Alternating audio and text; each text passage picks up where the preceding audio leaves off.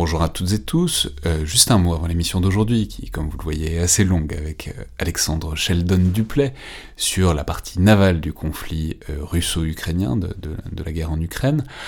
Pour dire, donc c'est un épisode qui avait vocation à s'inscrire dans la série d'épisodes qui fait un retour d'expérience à chaud des différentes composantes, des différentes facettes de la guerre en Ukraine, aujourd'hui centré évidemment sur la partie navale. Simplement en commençant et en plaçant en quelque sorte le tableau de ce conflit sur le plan maritime et naval, en fait on est remonté très loin, euh, on est remonté jusqu'aux années 30 et jusqu'à la Seconde Guerre mondiale, et disons à l'évolution et à la philosophie euh, de la marine russe euh, à l'échelle de la deuxième moitié du XXe siècle en tout cas, avec Alexandre Shendon Duplay qui est un immense spécialiste de tout ça et qui est un puits de science sur un sujet dont on n'a par ailleurs jamais vraiment parlé, en fait je me suis aperçu, donc ça aurait été dommage de s'en priver.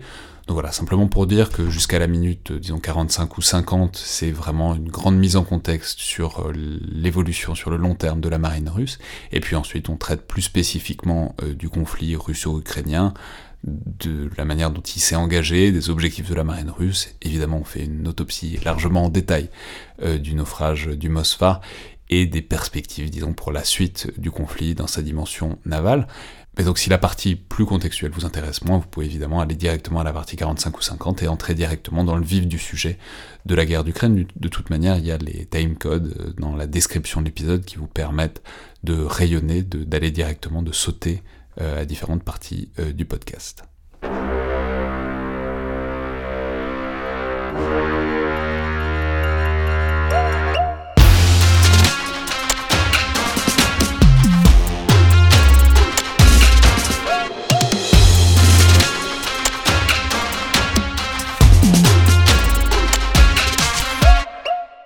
Bonjour à toutes et tous et bienvenue dans le Collimateur, le podcast de l'Institut de recherche stratégique de l'école militaire, l'IRSEM, consacré aux questions de défense et aux conflits armés. Je suis Alexandre Dublin et aujourd'hui pour continuer notre série d'émissions consacrée à un retour d'expérience à chaud sur le conflit en Ukraine, ce qui nous montre et ce qui nous apprend euh, sur la guerre moderne et notamment sur les contours de la guerre de haute intensité, j'ai le plaisir de recevoir à nouveau Alexandre Sheldon Duplex. Bonjour, bienvenue à nouveau dans le collimateur. Bonjour. Je signaler qu'on avait déjà eu le plaisir de vous recevoir il y a quelques années maintenant pour euh, une émission très centrale, que je trouve en tout cas très importante parmi les quelques centaines qu'on a faites depuis trois ans, qui était consacrée à la montée en puissance de la marine chinoise, euh, qui je dois dire se réécoute euh, très bien encore. Alors je vais rappeler que vous êtes historien, analyste naval, co-auteur notamment de cette grande institution du monde naval francophone qui est euh, Flotte de combat. C'est un, je précisais, c'est un almanach de tous les navires de guerre du monde qui existe depuis la fin du 19e siècle, qui paraît tous les deux ans, et qui est vraiment un outil très central, alors qui est peut-être pas si connu que ça euh, au-delà, mais en tout cas pour tous les marins du monde, et tous les marins dans les marines de guerre en tout cas le connaissent, parce que il est utilisé notamment en passerelle pour savoir ce qu'on a face à soi, euh, puisque c'est un livre qui donne les principales caractéristiques des grands bâtiments de guerre de toutes les marines du monde. Alors, pour revenir au sujet à la guerre en Ukraine, je vais simplement dire que la dimension navale de, cette guerre est un peu paradoxale, parce qu'elle est, ou elle a été en tout cas à la fois assez discrète et en même temps hyper spectaculaire. Ce que je veux dire, c'est que la masse des combats s'est évidemment concentrée sur Terre, en tout cas c'est clairement de là que provenaient la plupart des images de la guerre pendant les premiers jours ou les premières semaines du conflit, avec quelques exceptions comme... Euh, appelons ça le coup d'éclat médiatique de la garnison de Snake Island euh, dans les premiers jours. Mais évidemment, ce qu'on a vu, ce sur quoi on s'est concentré, c'est les blindés, l'infanterie, les hélicoptères, les drones, etc. Donc la bataille, la guerre vraiment euh, sur Terre. Et puis, euh, soudainement, le 13 avril, euh, la guerre navale s'est réinvitée au premier plan avec le naufrage du Moskva, donc le navire amiral de la flotte de la mer Noire, russe évidemment, apparemment touché par des missiles anti-navires ukrainiens, et on a donc suivi ça heure par heure jusqu'à son naufrage. Alors, on, reparlera évidemment de tout ça, de ce grand événement, de ce qu'il signifie, mais j'aurais aimé commencer justement par lever un peu le voile plus largement sur les opérations navales du conflit, parce que le fait qu'on n'ait pas eu beaucoup d'images ne veut pas dire qu'il s'est rien passé, ça se traduit simplement le fait qu'on a moins d'images des combats navals, parce qu'en mer, il y, a plus difficilement euh, des habitants qui passent par là pour prendre des photos et des vidéos euh, avec leur portable, et par ailleurs, les puissances qui ont du renseignement, par exemple satellite, sur ce qui se passe en mer, ne le diffusent pas euh, nécessairement. Pour autant, euh, la dimension navale est tout à fait importante et centrale dans l'échiquier stratégique de cette guerre, en quelque sorte. Et euh, donc, je pense que pour saisir tout ça, il faut probablement commencer par donner un peu de contexte sur les forces en présence, Et notamment, j'aurais aimé que vous nous parliez un peu de la marine russe et donc de la phase dans laquelle elle se trouve en ce moment. Parce que je me suis aperçu que c'est un thème dont on a quand même rarement parlé dans le podcast, un petit peu dans l'émission qu'on avait faite avec Isabelle Facon, où on disait que c'était un relatif parent pauvre des efforts de modernisation des armées russes depuis deux décennies. Par exemple, c'est un truc qui se dit beaucoup, que bah, on souligne souvent que les Russes n'ont pas de porte-avions. Alors ils les avaient, ils ont euh, ce gros porte-avions qui est l'amiral Kuznetsov, qui a été fortement endommagé alors qu'il était en, rénovation en 2018-2019. Mais en même temps, euh, là où c'est intéressant aussi, c'est que pour bien comprendre les choses et la marine russe, ça implique de penser un peu différemment aussi, euh, et de voir que, par exemple, contrairement à nous, aux Américains, les Russes accordent moins d'importance aux porte-avions, et euh, beaucoup plus à d'autres composantes de la marine, euh, aussi bien dans les flottes de surface que dans les sous-marins. Donc pour placer le décor, est-ce que vous pourriez donc nous résumer peut-être un peu la séquence dans laquelle se trouvait, se trouve, euh, en tout cas se trouvait la marine russe au début de cette guerre, là où elle est performante, et les carences ou les faiblesses relatives qu'on lui connaissait au moment du début du conflit en Ukraine? Alors, effectivement, la marine russe est dans une phase de je dirais, de, renaissance après un très fort déclin. quand je dis renaissance, il ne s'agit pas du tout de revenir au niveau où se trouvait euh, la marine soviétique euh, en 1990. Et si vous regardez sur le plan numérique, euh, vous voyez d'abord que la, marine russe a été déclassée par rapport à la marine soviétique, puisque la marine soviétique était même numériquement supérieure à la marine américaine. Bon, c'est un peu comme aujourd'hui, la marine chinoise est numériquement supérieure à la, marine américaine. Ça ne voulait pas dire grand-chose parce que ça impliquait beaucoup de petites unités.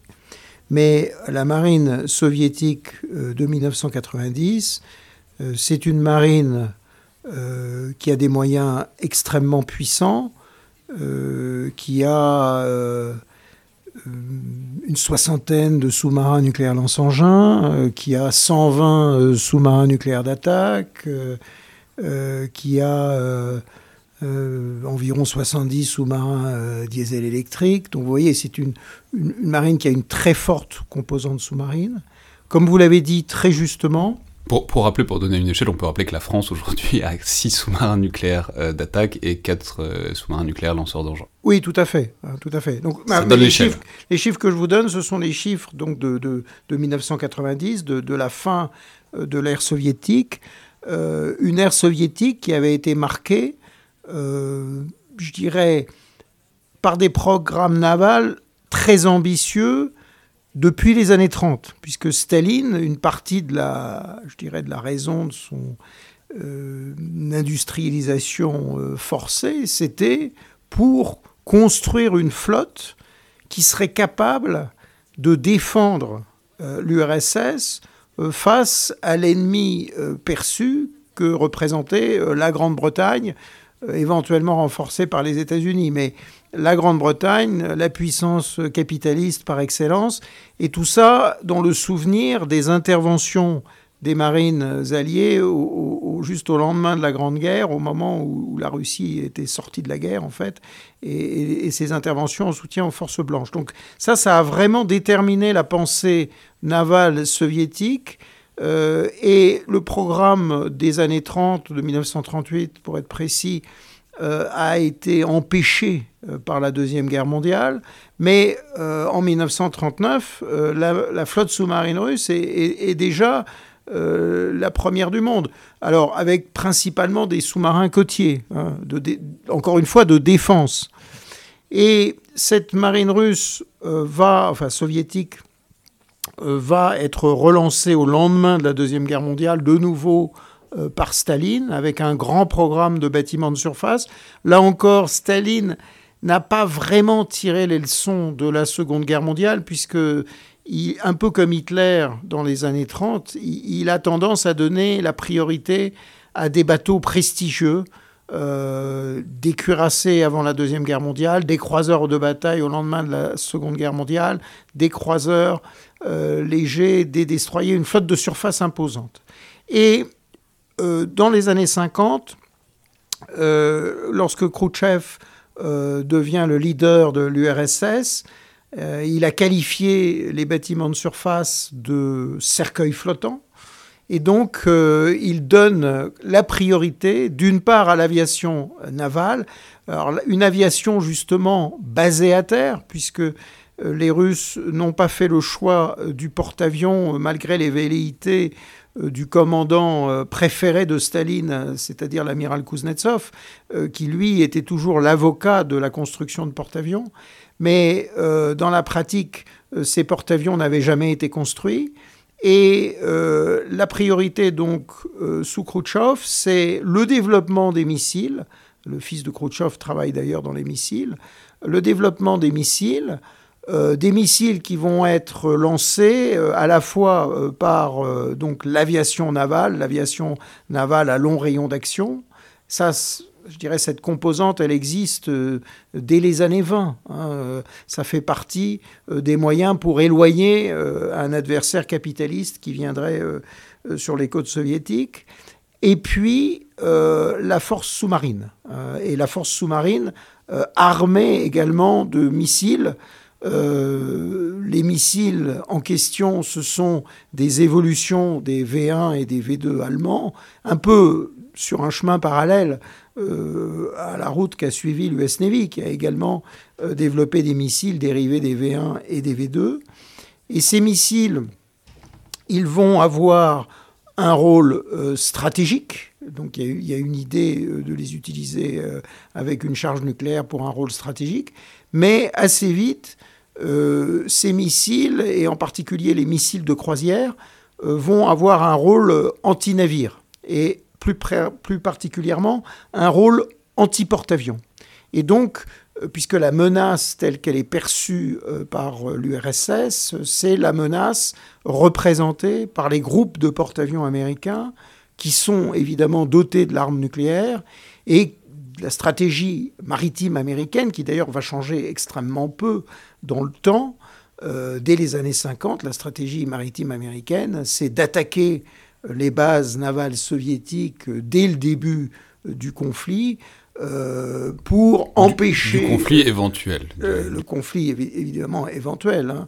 mais c'est l'objectif, c'est de de neutraliser en particulier les sous-marins soviétiques au port au plus vite.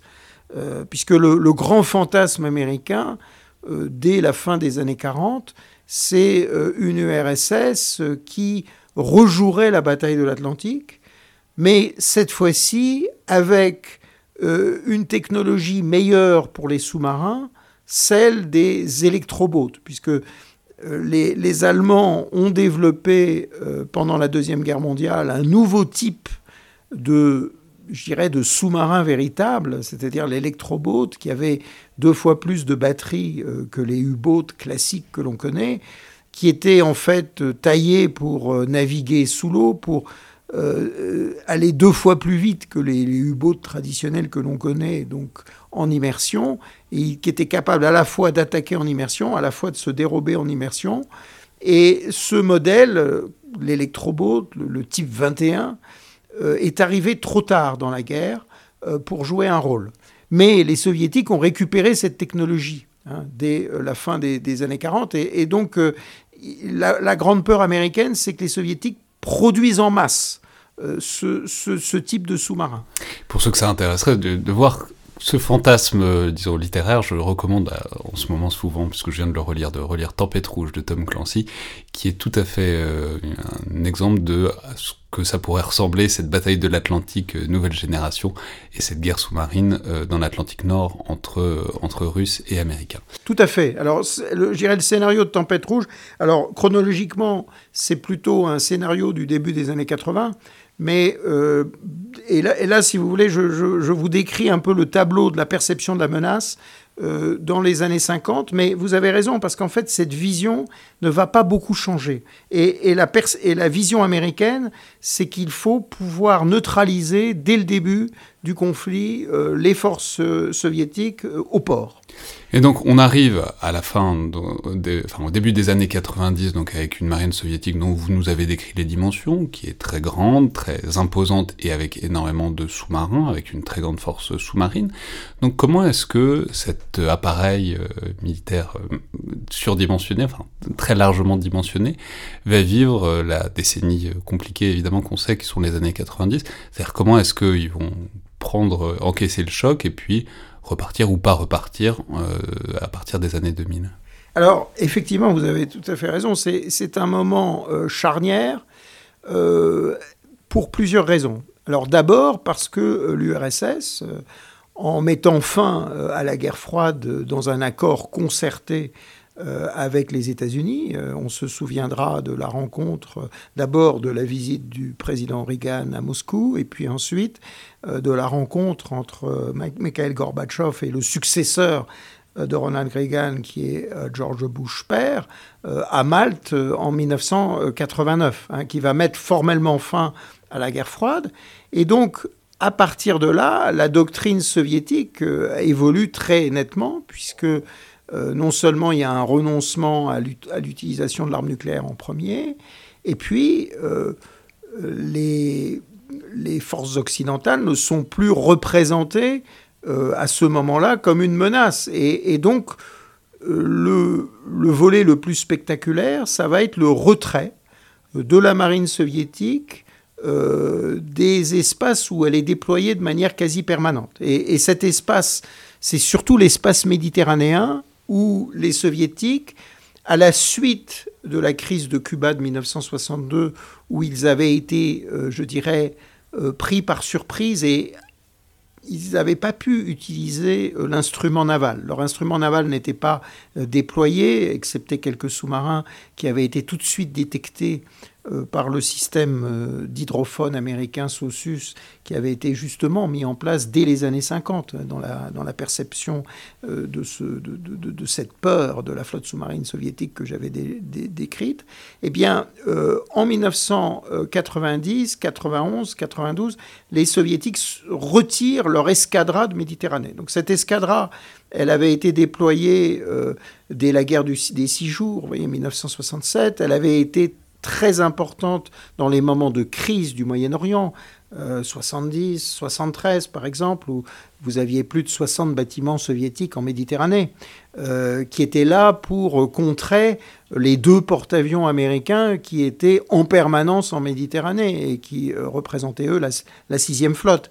Et c'était dans ce jeu que j'ai décrit où les forces soviétiques avaient comme objectif de neutraliser dès le début d'un conflit euh, les porte-avions américains qui représentaient euh, une menace autant que les sous-marins nucléaires lance-engins américains. Donc euh, la, force, la, flotte soviétique, elle était conçue pour, dès le début d'un conflit, essayer de neutraliser à la fois les SNLE américains et les porte-avions américains. Ce qui veut dire que tous les porte-avions américains étaient pistés en permanence euh, par euh, des sous-marins, par des navires de surface soviétiques qui étaient armés de missiles anti-navires qui allaient être tirés en salve. Et si on prend le total de ces missiles anti-navires euh, soviétiques et si on les rapporte au nombre de porte-avions américains, donc le nombre de porte-avions américains est varié de 12 à 15 pendant la, guerre froide et je ne compte pas les transports d'assaut amphibies euh, eux-mêmes porte-aéronefs. Donc si on rajoute ça, on arrive à, à 24-25 porte-avions, entre guillemets. eh bien, euh, la salve anti-porte-avions euh, soviétique passe en moyenne de 50 missiles par porte-avions à 100 missiles par porte-avions. C'est un chiffre théorique évidemment. Mais les soviétiques avaient l'objectif de tirer une trentaine de missiles sur un porte-avions euh, de l'OTAN. Et il y avait deux options. Donc normalement, dans l'idée d'une guerre, ces missiles seraient tirés avec des charges nucléaires. Donc euh, euh, les chances de, survie du porte-avions seraient très faibles. Et même si elles, étaient tirées avec des charges conventionnelles, euh, là encore, sur une trentaine de missiles tirés, les soviétiques avaient l'espoir qu'il y en ait un qui passerait.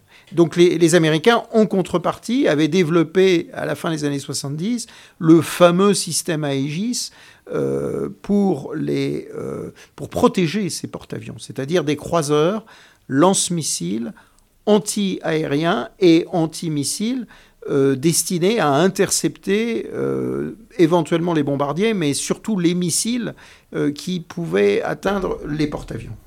Donc, cette flotte de Méditerranée est retirée dès le début des années 90. Et donc, comment est-ce que l'appareil naval russe évolue au cours de cette décennie Alors, il va y avoir un, effort de, je dirais, de, ration. D'abord, il va y avoir un désarmement massif. Un désarmement massif euh, d'unités qui est lié euh, d'abord à, la réduction du nombre de personnel euh, de la marine soviétique, enfin, qui devient russe. il va y avoir une question très particulière qui va envenimer les relations entre la Russie et la Nouvelle-Ukraine, euh, qui est le thème de la flotte de la mer Noire. C'est-à-dire que la flotte de la mer Noire euh, va être l'objet d'une dispute entre Moscou et Kiev. Donc pour rappeler le contexte historique, euh, au moment de la, je dirais, du coup d'État qui a été fait par Boris Yeltsin en Russie, son complice ukrainien qui était le président Kravchuk, qui est, mort ces jours derniers, euh, Boris Yeltsin n'a pas remis sur la table la question épineuse euh, de la Crimée. Probablement, selon ses supporters, parce qu'il n'imaginait pas que les relations puissent être mauvaises à l'avenir euh, avec le frère ukrainien. ses détracteurs considèrent que c'est un traître, puisqu'il aurait dû réclamer euh, la Crimée euh, à Kravchuk euh, dès le moment de, cette négociation, lorsqu'ils ont fait leur coup d'État, entre guillemets, contre Gorbatchev et qu'ils ont vidé l'URSS, enfin qu'ils ont transformé l'URSS en coquille vide, qui a donc généré la création des États russes, ukrainiens, kazakhs, azerbaïdjanais, arméniens, géorgiens, turkmènes, etc. Et vous avez eu l'émergence, bien sûr, de la communauté des États indépendants, mais dès le début, vous avez eu une dispute entre la Nouvelle-Ukraine et la Russie sur la flotte de la mer Noire, puisque dès, avril 1992, euh, le président euh, Kravchuk a euh, ordonné à la flotte de la mer Noire, qui était à Sébastopol, donc qui était donc dans cette Crimée qui faisait partie de l'Ukraine, puisque en 1954, euh, Nikita Khrouchtchev avait transféré euh, la Crimée de la République socialiste soviétique de Russie à la République socialiste soviétique euh, d'Ukraine, ce qui faisait sens parce qu'il y avait une connexion terrestre avec l'Ukraine alors qu'il n'y avait pas de connexion terrestre avec la République socialiste soviétique de Russie. Mais donc ce, transfert n'est pas contesté euh, par Yeltsin. En 92, donc en avril, euh, Kravchuk veut prendre le contrôle de la flotte de la mer Noire. Euh, Yeltsin donne un contre-ordre à la flotte de la mer Noire de hisser le pavillon de Saint-André, c'est-à-dire le pavillon de la marine russe. l'ordre est suivi, sauf par un bateau qui, va être un peu un emblème nationaliste ukrainien, puisque cette petite corvette va se sauver vers Odessa. Et il y a un accord qui intervient très vite. Et dans cet accord, euh, la, flotte va continuer pendant trois ans à être sous euh, le, commandement des deux, pays euh, et va conserver le, pavillon soviétique de la marine soviétique jusqu'à ce que le partage soit effectivement fait. Alors ce partage, il, sera fait en, 1997, un petit peu plus tard que prévu.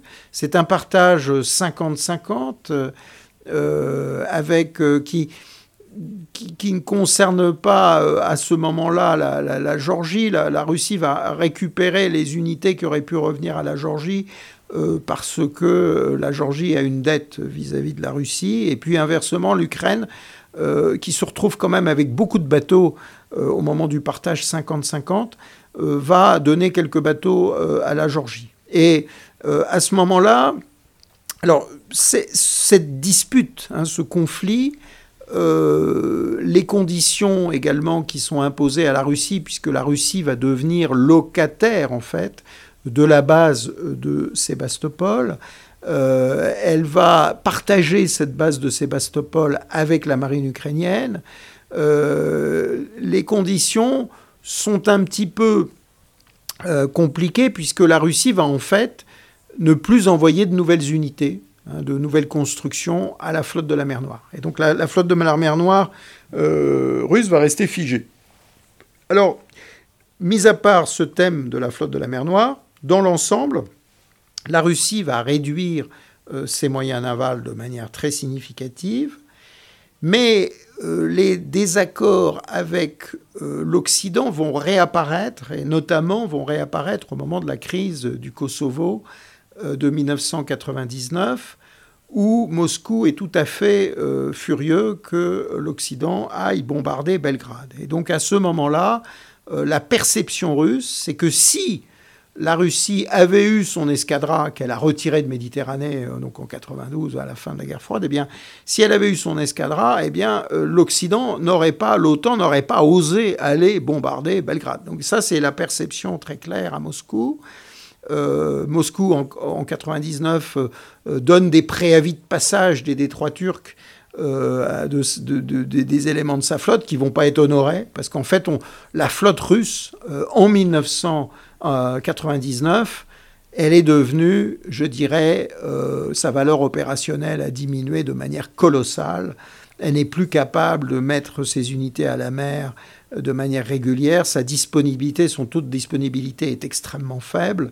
Euh, si on prend à l'échelle générale, euh, on tombe à ce moment-là à peut-être une patrouille de SNLE et peut-être zéro patrouille de SNLE, pour vous dire la situation dans laquelle se trouve la marine russe euh, en 99-2000, qui est la conséquence de la crise économique que traverse euh, la Russie euh, dans les années 90. Donc, avec l'arrivée. On peut souligner aussi, ça fait la connexion avec la dernière émission qu'on avait faite aussi ensemble, c'est c'est aussi le moment où la coque du ce qui devait être le deuxième porte-avions soviétique à l'époque, qui était retrouvé dans un chantier ukrainien, est vendu à la Chine et alors au début, vous nous aviez expliqué cette histoire amusante sous prétexte de faire un casino flottant.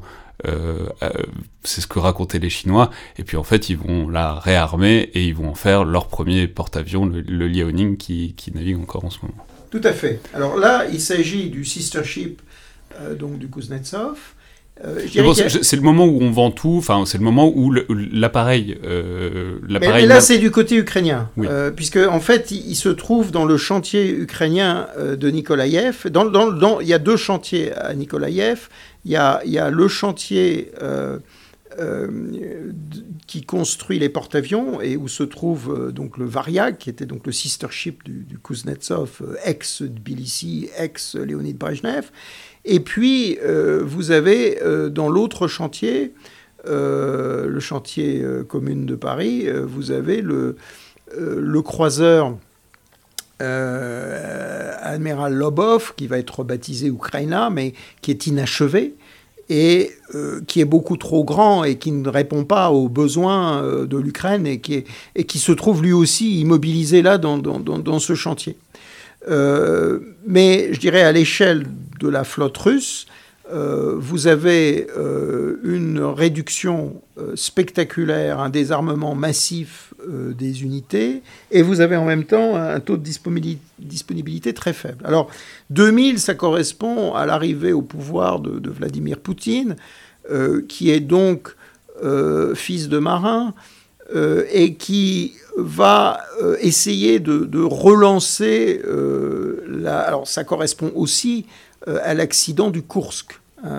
Et, la perte du Kursk va révéler toutes les faiblesses de la marine russe. Rappelons, c'est ce sous-marin nucléaire qui tombe en panne, qui est au fond de l'eau et dont l'équipage est donc piégé. Et puis ça a été un feuilleton euh, très déplaisant pour la Russie, peut-être symbolique d'un certain nombre de choses, de cette idée, de cet équipage qu'on pouvait pas aller sauver et qui était presque un naufrage symbolique de la marine russe. Non, tout à fait. Alors donc, donc c'est ce qui se passe, c'est une explosion hein, qui est euh, suivie d'une deuxième explosion. euh, qui va générer des fantasmes, qui va générer des, fausses histoires, des faux... Il y a un faux documentaire français, je ne me souviens plus quel est l'auteur, mais qui prétend que c'est une torpille américaine. Bon, voilà. Et, et, en, et en, Russie, il va y avoir toujours ce fantasme d'essayer d'accuser l'OTAN dans cette affaire. Euh, ce qui n'est pas... Euh, une collision aurait été possible avec un sous-marin de l'OTAN. Hein. L'idée que, les États-Unis aient torpillé euh, est, tout à fait stupide.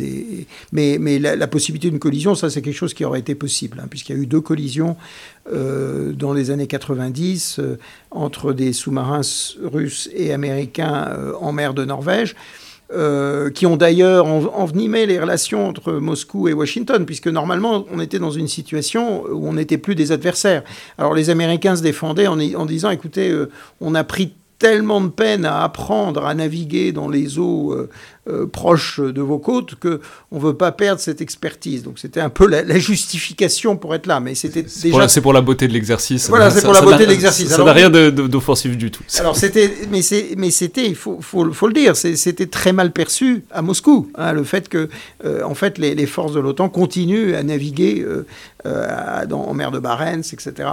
Alors donc le naufrage du Kursk est ce qui symbolise à partir de là où, où où est-ce qu'on va? Où est-ce bah, Alors, le, naufrage du Kursk, il est effectivement euh, très important puisqu'il révèle euh, l'incapacité de la marine soviétique, euh, la marine russe, pardon, à porter assistance aux sous-marins, à ouvrir le sas euh, arrière en particulier, puisqu'il y a quelques survivants qui restent à l'arrière du sous-marin, euh, et les moyens normalement de sauvetage sur le papier hein, de la marine russe, qui, disposait de petits sous-marins de sauvetage, qui disposait de bâtiments de sauvetage avec des cloches, etc.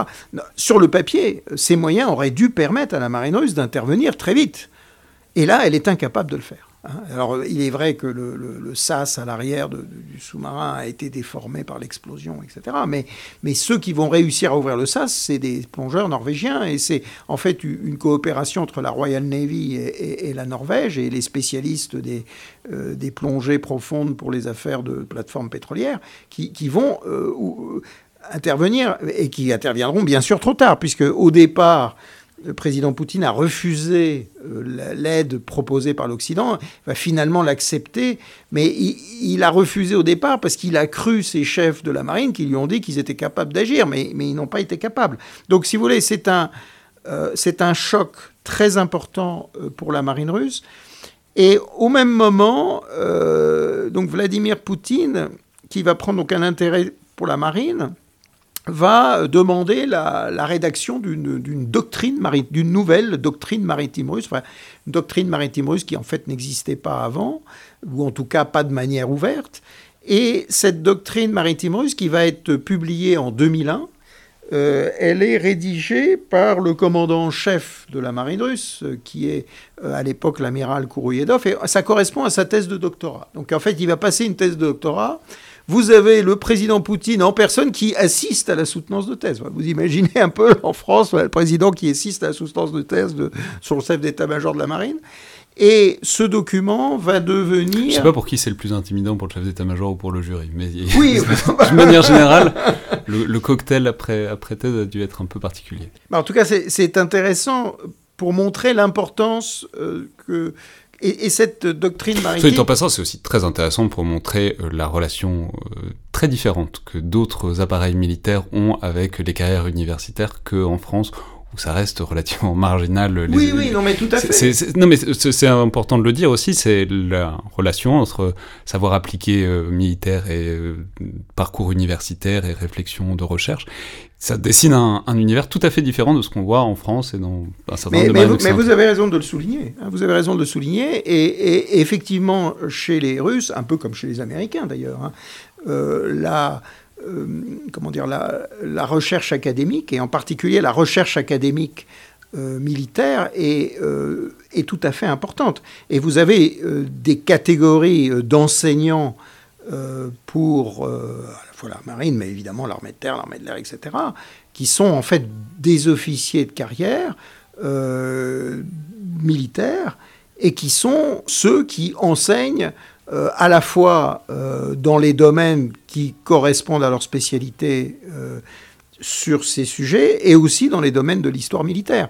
Et, donc vous avez euh, toute une littérature euh, professionnelle euh, avec tout un retour d'expérience qui est enseigné sur les guerres et, les opérations navales par, par, par, ce corps de, je dirais, de, de professionnels académiques euh, militaire. Hein. On peut souligner, soit dit en passant, que le général Gerasimov, qui, euh, enfin, bon, qui est le chef d'état-major des armées russes, a aussi fait sa réputation une grande partie de sa carrière sur le fait que c'était un intellectuel, qu'il avait une vision des choses très euh, enfin, structurée et très euh, conceptuelle.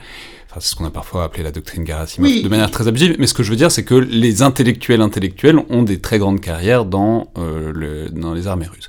Mais pour en revenir simplement à cette doctrine maritime exigée par Vladimir Poutine et à cette soutenance de thèse, que, enfin, et au-delà de la soutenance de thèse, que va devenir cette doctrine? Comment est-ce qu'elle va être appliquée et mise en place ensuite dans cette décennie 2000 et au-delà? Alors, cette doctrine est très intéressante. Alors, je vous invite d'ailleurs à la lire. Et, il se trouve que le, le Naval War College américain, euh, en vers 2015-2016, euh, a traduit euh, la deuxième ou troisième mouture de cette, de cette doctrine. Donc, vous pouvez aller la lire en anglais sur le site du Naval War College américain. cette doctrine, elle est très intéressante à lire parce que D'abord, elle est très complète. Hein. C'est une doctrine sur euh, l'action de l'État en mer, grosso modo, hein, qui couvre tous les aspects, à la fois euh, militaire, naval, mais aussi civil, mais aussi du développement de la marine marchande, de la flotte de pêche, qui définit les intérêts euh, de la Fédération de Russie sur tous les théâtres. Et c'est une doctrine qui tire aussi les leçons de cette humiliation subie par la Russie avec la crise du Kosovo, avec son incapacité, puisqu'elle n'est plus d'escadron en Méditerranée, d'agir sur euh, euh, l'affaire du Kosovo, donc en 1999. Et dans cette doctrine, on lit déjà tous les avertissements qu'on trouve aussi dans la doctrine militaire de 2000, puisque le, les Russes, à ce moment-là, puisque leurs forces conventionnelles ont beaucoup décliné, eh bien, ils vont abandonner le concept de renoncement de l'emploi de la force nucléaire en premier, puisque ils vont en fait se retrouver maintenant dans une situation inverse de la situation de la guerre froide. Pendant la guerre froide, ils avaient une supériorité conventionnelle, en particulier sur le théâtre Centre-Europe, euh, qui était telle euh, que euh, lorsqu'ils ont renoncé à l'utilisation de l'arme nucléaire en premier, je dirais, vu l'importance de leurs forces conventionnelles, euh, ils pouvaient s'offrir ce luxe. Mais euh, en 2000, euh, ils ne peuvent plus s'offrir ce luxe. Et ils estiment à ce moment-là que les forces conventionnelles de l'OTAN leur sont supérieures. Et dans la doctrine maritime de, 2001, on lit très clairement cette perception de la menace qui nous échappe à nous complètement, puisque nous, on est passé à autre chose.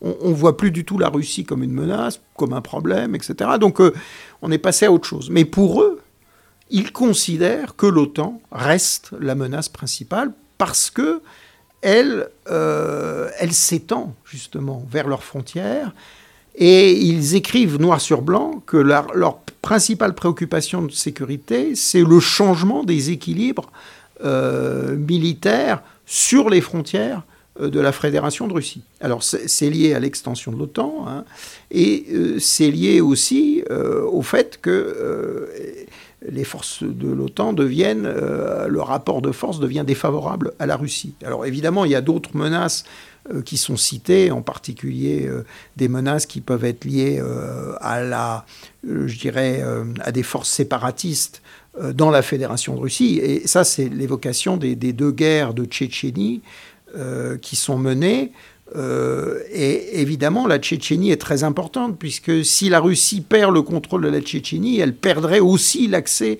à la mer Caspienne, dans laquelle elle a une flottille, et euh, qui est euh, importante pour les revenus pétroliers dont elle peut, qu'elle peut tirer.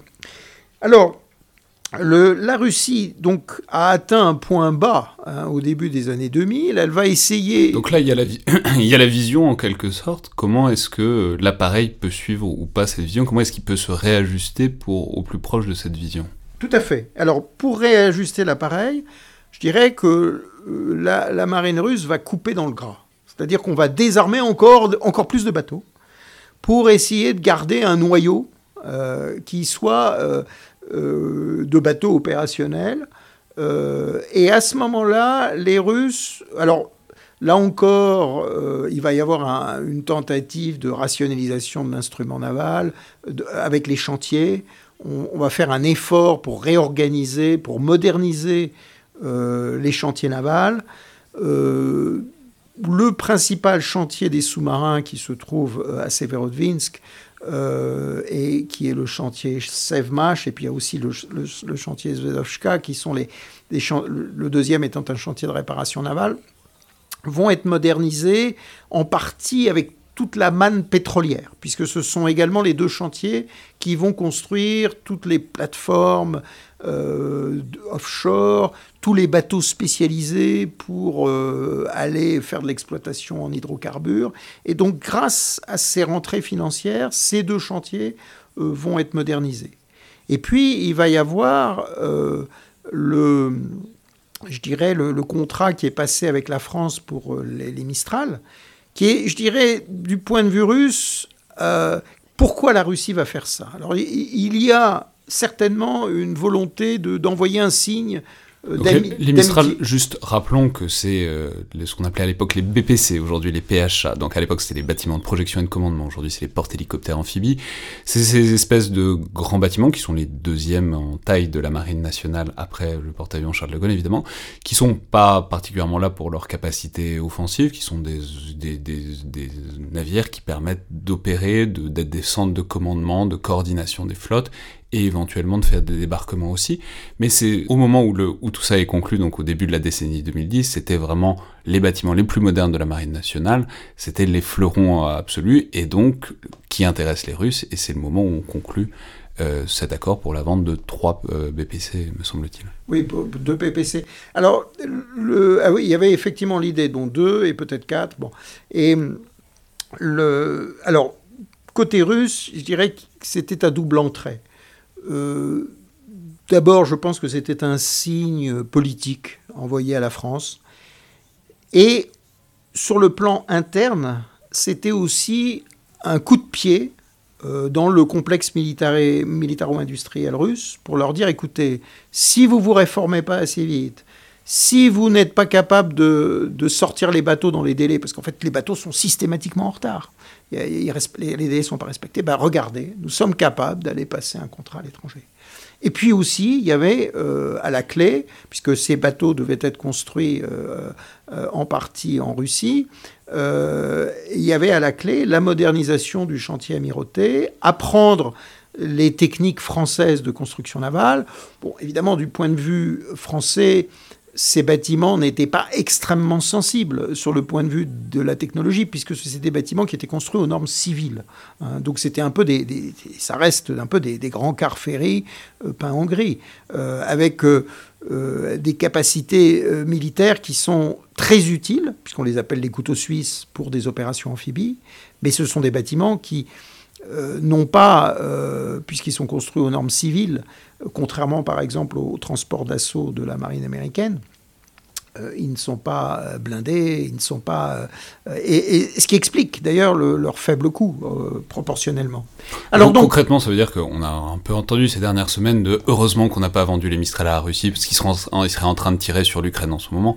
Rien du tout. Hein. Mistral, ça ne tire rien du, à peu près rien du tout. C'est un bâtiment qui est là pour coordonnées et éventuellement pour débarquer des gens. Oui, alors sinon, c'est des bâtiments de, projection, comme le, le, le mont était dit, et, c'est des bâtiments qui auraient pu avoir un rôle, et d'ailleurs il y avait une déclaration un peu malheureuse, euh, je dirais, du, commandant-chef de la marine russe, qui expliquait Ah, quel dommage qu'on n'ait pas eu les Mistral euh, pour la guerre de Georgie de 2008. Voyez. Alors la guerre de Georgie de 2008 est également euh, une guerre qu'il faut noter parce que euh, donc je vous ai décrit cette vision russe hein, euh, de, dès la doctrine maritime de 2001, la crainte des euh, changements des équilibres aux frontières, et vous avez eu donc la Russie n'a pas bronché lorsque les pays baltes, qui je le rappelle avaient connu une existence euh, entre la Grande Guerre euh, et la Seconde Guerre mondiale, ils avaient été les, victimes du pacte germano-soviétique,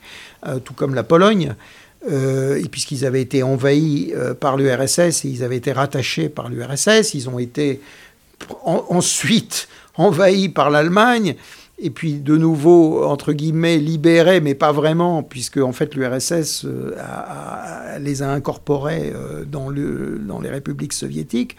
Euh, donc les pays baltes tenaient beaucoup à rentrer dans l'OTAN, et la Russie n'a pas bronché, hein, malgré le fait qu'en Estonie, vous aviez la moitié de la population qui était russophone et d'origine russe, et vous en aviez peut-être un tiers en Lettonie, euh, seulement 6% en Lituanie. Mais euh, la Russie n'a pas bronché à ce moment-là. Mais dans les années 2000, vous avez eu euh, les États-Unis, et en particulier George Bush, qui avait eu de bonnes relations avec la Russie, puisque la Russie a aidé les États-Unis dans la guerre en Afghanistan qui euh, a euh, accepté l'idée que l'Ukraine et la Géorgie pourraient rentrer dans l'OTAN. Et vous avez eu le sommet de Bucarest de 2008. Mais, ça, on a, déjà... Vous en avez déjà parlé. D'accord, je ne veux pas revenir là-dessus, mais c'est très important de le dire. Parce que, si vous voulez, vous avez cette perception russe euh, de cette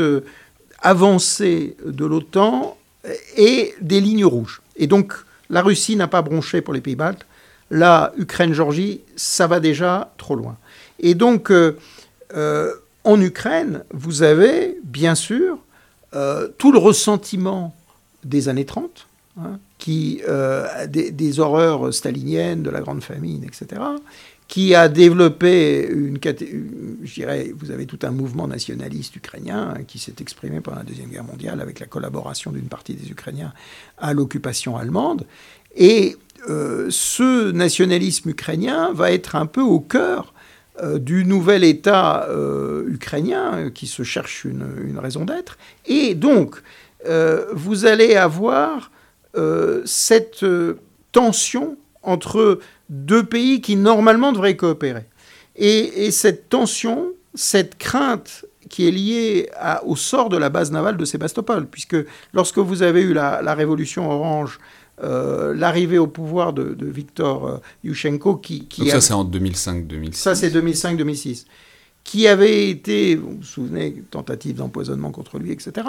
Euh, Viktor Yushchenko, non seulement il va exalter la mémoire nationaliste, puisqu'il va faire du fameux Stépan Bandera héros de l'Ukraine, mais aussi il va réduire le temps de location de la base de Sébastopol. Et il va dire que la base navale de Sébastopol doit être évacuée en 2017.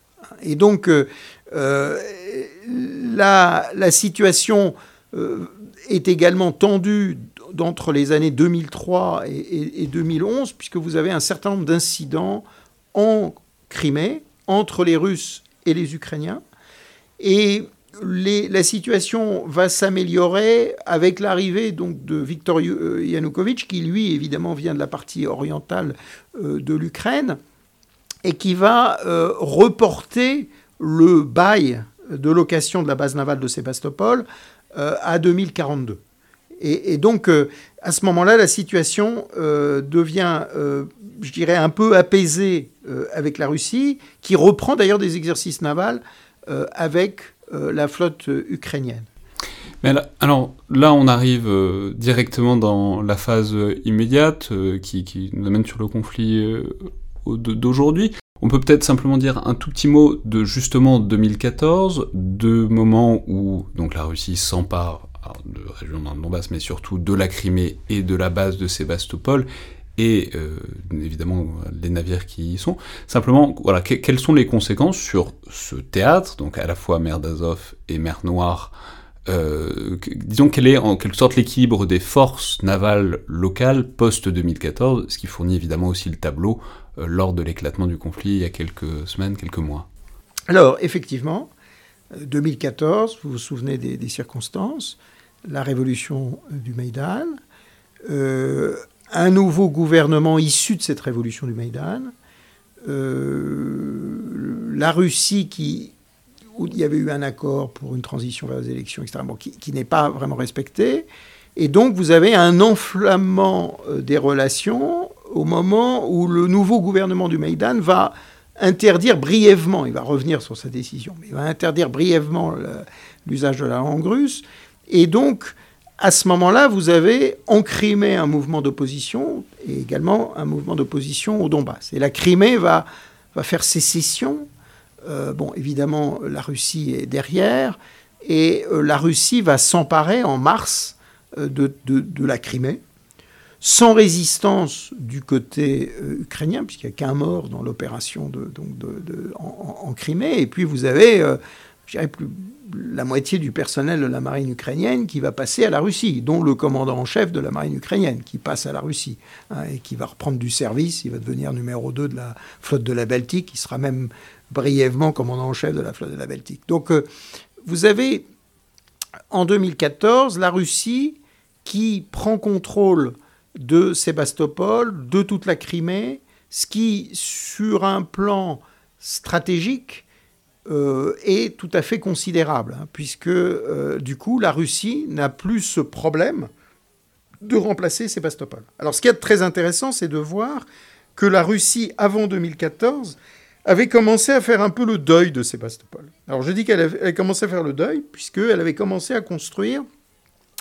euh, des infrastructures à Novorossiysk pour remplacer Sébastopol. Donc Novorossiysk, côté russe, à, à l'est de la mer Noire. Euh, elle avait commencé à construire aussi euh, une piste euh, d'entraînement pour les pilotes de son aéronaval dans la ville de Yesk, qui est sur la mer d'Azov, mais du côté russe, pour remplacer l'installation de Saki, qui se trouve, elle, en, Crimée. Et donc, on peut dire que la Russie, avant 2014, avait commencé à faire son deuil. Elle avait commencé à se dire, bah oui, on va perdre Sébastopol. Et puis, euh, il y, a eu, y a eu ce moment, cette décision de, prendre la Crimée, euh, qui est liée évidemment à la panique à Moscou, d'imaginer euh, cette Ukraine qui est clairement pro-occidentale, rentrer dans l'OTAN, Sébastopol devenir une base de l'OTAN, enfin tout ça est un vrai cauchemar. Donc il y a la, la, reprise de la Crimée où vous avez effectivement assez naturellement une majorité de la population qui est euh, pro-russe. Alors il y a un référendum avec des résultats écrasants auquel la communauté internationale ne croit pas, puisqu'elle estime que bon, bah, tout ça est organisé, puis tout ça est fait si rapidement qu'il euh, y a un refus. Et puis il y a un, un refus évidemment de la communauté internationale, parce qu'il faut rappeler qu'en 1994, en échange des armes nucléaires ukrainiennes, euh, Moscou a reconnu formellement les frontières de l'Ukraine. Donc euh, il y a une violation, évidemment, de cet accord de, 1994.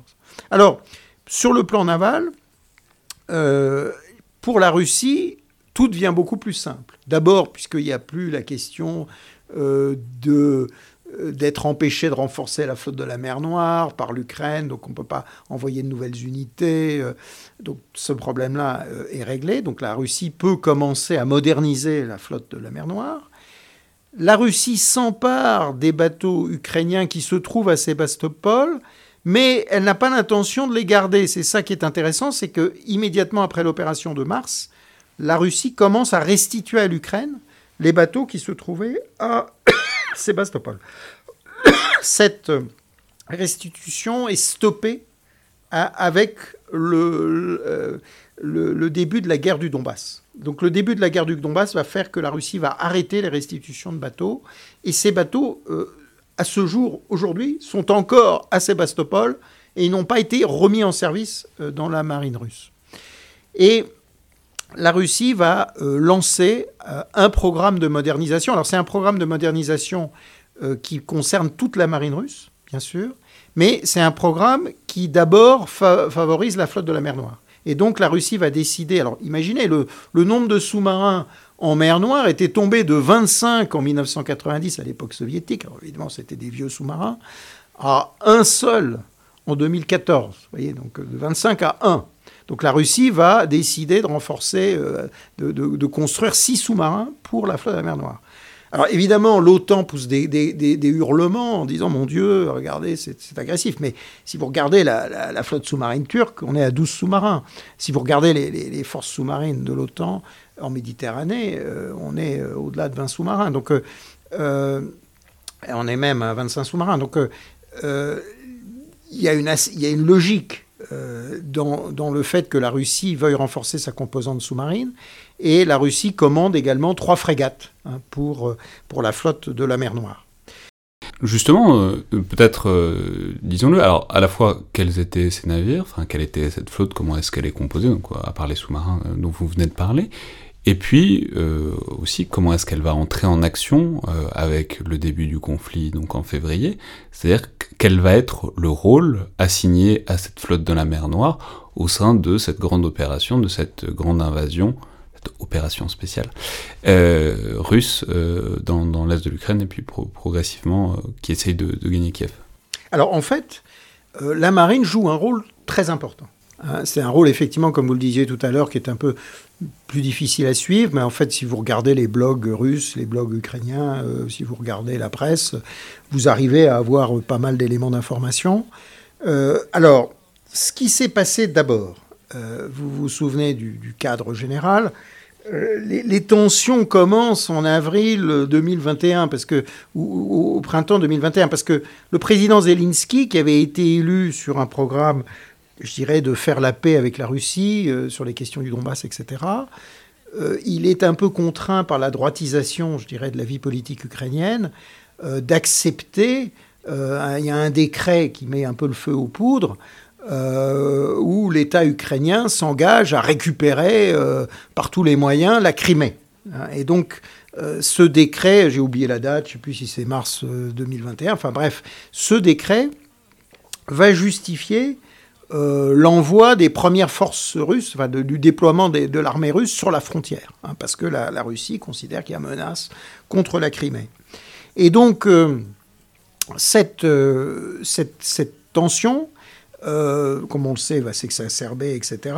Et, en décembre, la Russie va lancer un peu un avertissement au monde euh, en disant euh, nous devons négocier. Alors c'est quelque chose, cette négociation que demande la Russie en décembre, elle, a un cadre plus large, puisque la Russie a également un souci avec le bouclier antimissile iranien qui est déployé en Roumanie et en Pologne donc qui est un bouclier pour de futurs missiles iraniens qui pourraient euh, effectivement menacer l'Europe. Évidemment, la Russie ne l'accepte pas parce qu'elle a proposé euh, aux États-Unis de faire une installation en Azerbaïdjan. Les États-Unis ont refusé. Donc les Russes ont dit Ah bah bon, vous voulez pas? Mais alors, du coup, c'est contre nous. Et euh, comme il s'agit de lanceurs navals, à la fois donc, pour ce dispositif, c'est des lanceurs qui peuvent lancer aussi bien des missiles qui pourraient intercepter des missiles. Alors euh, les États-Unis disent, écoutez, euh, votre dissuasion n'est pas menacée puisque vos missiles y passeraient au-dessus du pôle Nord, nous on n'est pas orienté dans cette direction, etc. Mais euh, les Russes, eux, considèrent que ces installations, puisque c'est des lanceurs comme sur les bâtiments de guerre américains, peuvent lancer aussi bien des missiles Tomahawk, par exemple, hein, donc des missiles de croisière qui pourraient euh, frapper le territoire russe. Et puis aussi, bien sûr, vous avez tous ces radars qui euh, regardent dans le territoire russe. Donc, euh, vous avez une hostilité russe et un problème russe avec ces installations qui justifient d'ailleurs le, déploiement de missiles Iskander à, Kaliningrad. Et la, Russie, donc en décembre 2021, va pour euh, donner du poids, donc non seulement elle déploie une armée colossale sur la frontière ukrainienne, et puis en même temps, elle fait venir ses flottes, de toutes les, justement de toutes les flottes. Et, c'est un peu le symbole de cette marine russe qui, a diminué, euh, qui a été divisée par 5 depuis 1990, euh, et puis dans certaines catégories par 10. Hein. Si vous regardez le nombre de croiseurs lance-missiles, on était à 30 en, 1990, on est descendu à 3. Si vous regardez le nombre de, destroyers, euh, on était à, 45 en 1990, on est descendu à 13. Euh, donc il y, a eu cette réduction de format colossale qui fait que pour peser, la marine russe, en décembre 2021, euh, va être obligée de faire venir des bateaux de partout. Donc elle va faire venir des bateaux de la flotte du Pacifique, des bateaux de la flotte du Nord, des bateaux de la flotte de la Baltique. Tout le monde se retrouve en Méditerranée. On offre donc en Méditerranée, vous avez les deux croiseurs euh, sister ship du Moskva euh, qui sont venus de la flotte du Nord, le Marshal Ustinov, de la flotte euh, du Pacifique, le Variag. Et puis, vous avez les bâtiments amphibies qui sont très importants pour les opérations en Ukraine et que l'on fait venir du Pacifique, que l'on fait venir aussi de la, de la, de la, de la Baltique. Et donc ces unités, une partie vont rentrer en mer Noire, et euh, dès le début des opérations, enfin de l'opération spéciale entre guillemets, euh, l'invasion euh, pour être clair, les forces amphibies russes vont être déployées devant Odessa pour suggérer donc un, débarquement, et puis elles ne vont pas faire ce, débarquement. pour quelles raisons Alors les, Ukrainiens vont assez vite miner les approches.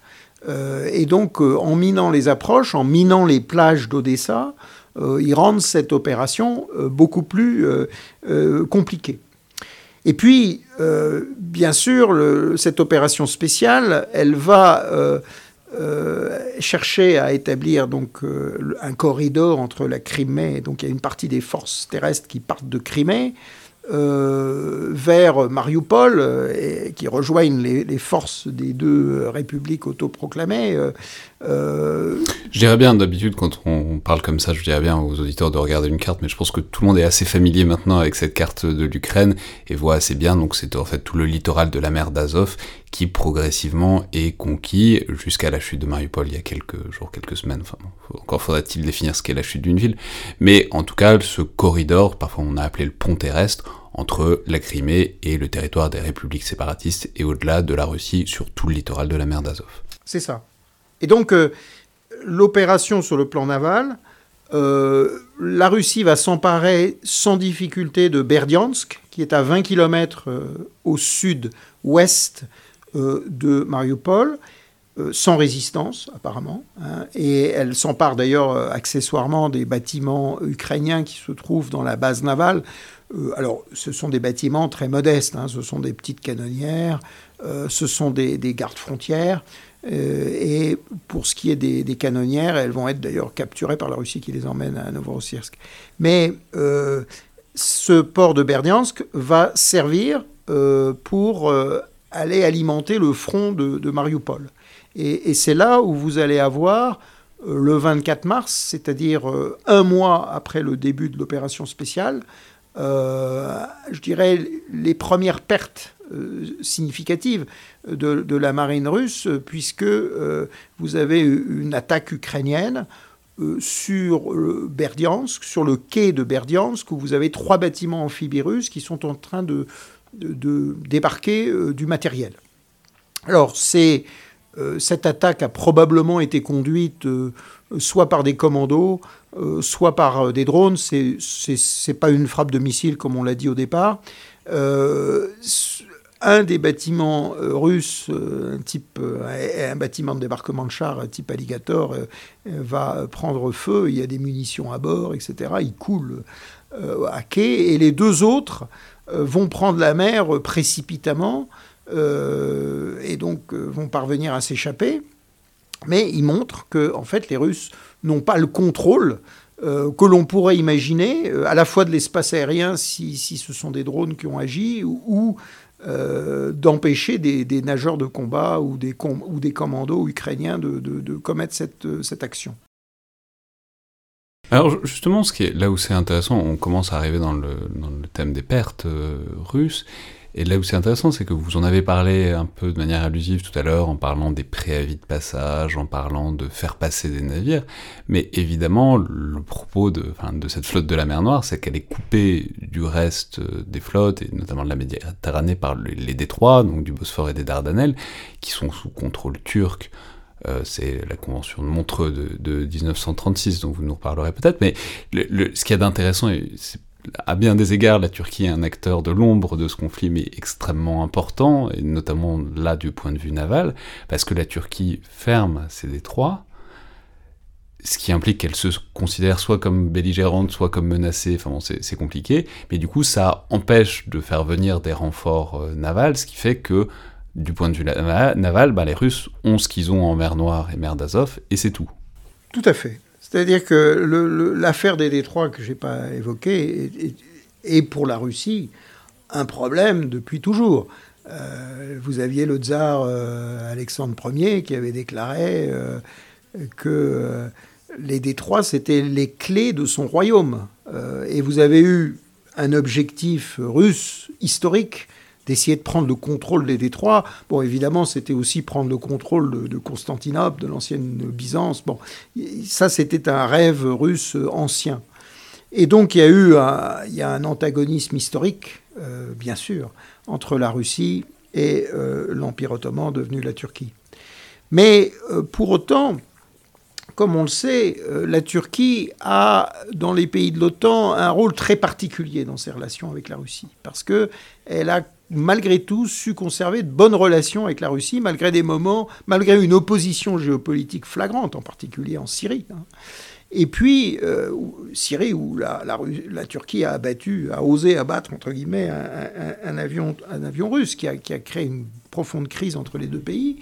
Mais, ça, c'était en 2015. Ça, c'était en 2015, vous avez raison. Et ensuite, en 2016, euh, on raconte, je ne sais pas si c'est vrai, mais on prétend que le président Poutine a, prévenu son homologue turc, Erdogan, de la tentative de, coup d'État contre lui, et que ça explique les bonnes relations euh, qui, malgré tout, euh, existent entre la, Turquie et, en, tout cas, en tout cas entre Erdogan et, et Poutine.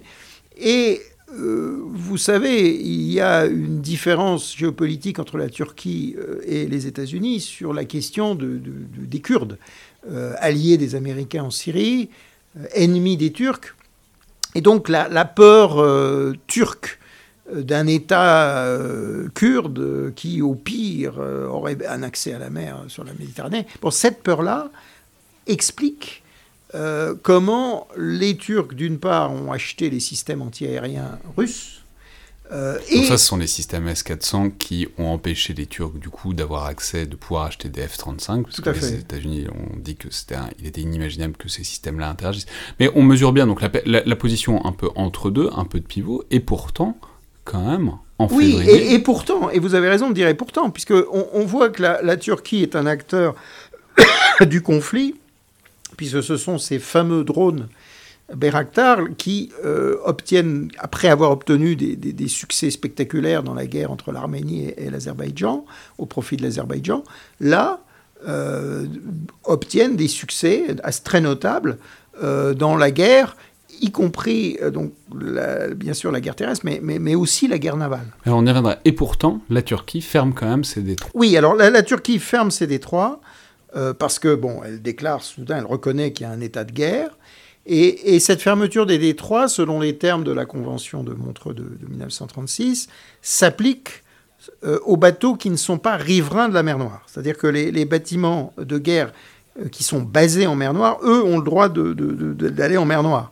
Et, et, donc les bâtiments de guerre russes qui se trouvent actuellement en Méditerranée, mais qui viennent de la flotte de la mer Noire, peuvent rentrer en mer Noire. Par contre, les bâtiments qui ne sont pas de la flotte de la mer Noire ne peuvent pas y aller. Et, les, Russes avaient déposé un préavis de passage pour une de leurs frégates, euh, la Kasatonov, si je ne dis pas de bêtises, euh, qui est armée de missiles de croisière, euh, dont on va parler dans quelques minutes, et les Turcs ont dit non.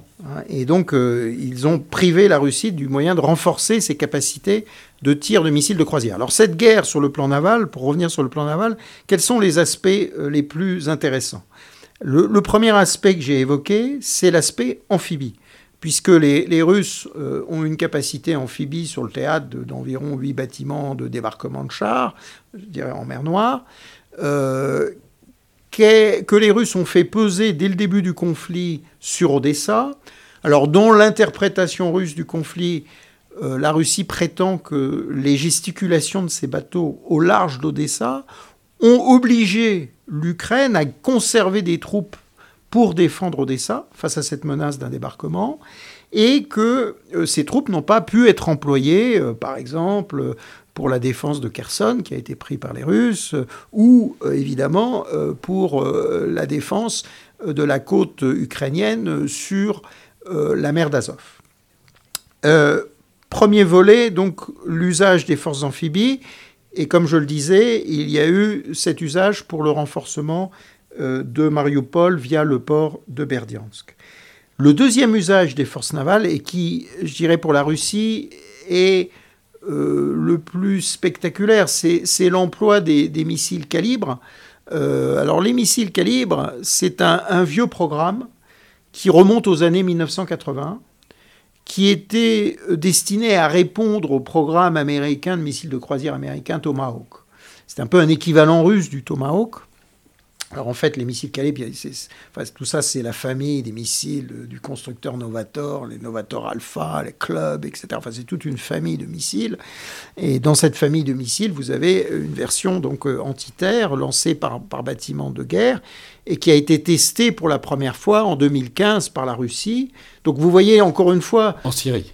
En Syrie, tout à fait, qui avait été testé. Ça, a été un des. Enfin bon, faut pas exagérer ce truc-là non plus, mais on a beaucoup dit que la Syrie a été un laboratoire pour un certain nombre d'armes russes, et notamment on a souligné que par exemple, les missiles calibre, donc lancés depuis la mer, ça n'avait pas un intérêt opérationnel faramineux en Syrie, mais que c'était probablement un bon moyen de tester et de montrer à des clients potentiels aussi ce que ces missiles-là étaient capables de faire euh, en 2015. Oui, vous avez, vous avez tout à fait raison. C'est-à-dire que dans, le déroulement du conflit, je pense que le rôle a été relativement minime.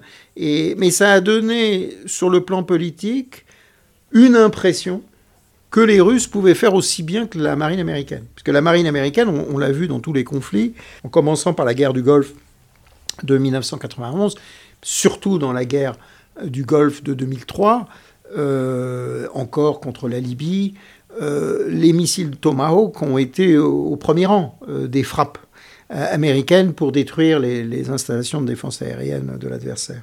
Et là, les Russes ont donné en 2015 cette impression euh, qu'ils étaient euh, un peu les équivalents des Américains, ce qui était tout à fait faux, puisque sur le plan quantitatif, ce qui avait été tiré contre la Syrie était relativement faible numériquement. Mais euh, dans cette guerre d'Ukraine, les tirs de missiles calibre par la Russie, on est peut-être à 200 missiles, grosso modo, qui ont été tirés.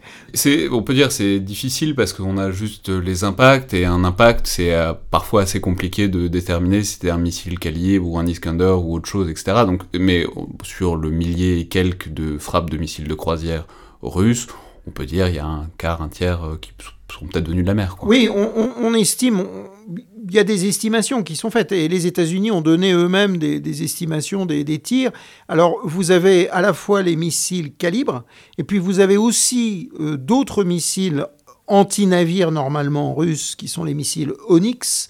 Ça, c'est la version nationale euh, du missile qui à l'exportation euh, est appelé Bastion ou est appelé Yacont. En fait, bon, Bastion c'est le système, Yacont c'est le, nom qui est donné à la version exportation. Et, vous avez l'accord entre l'Inde et, la Russie et, vous avez le missile Brahmos hein, qui, est la, version indo-russe.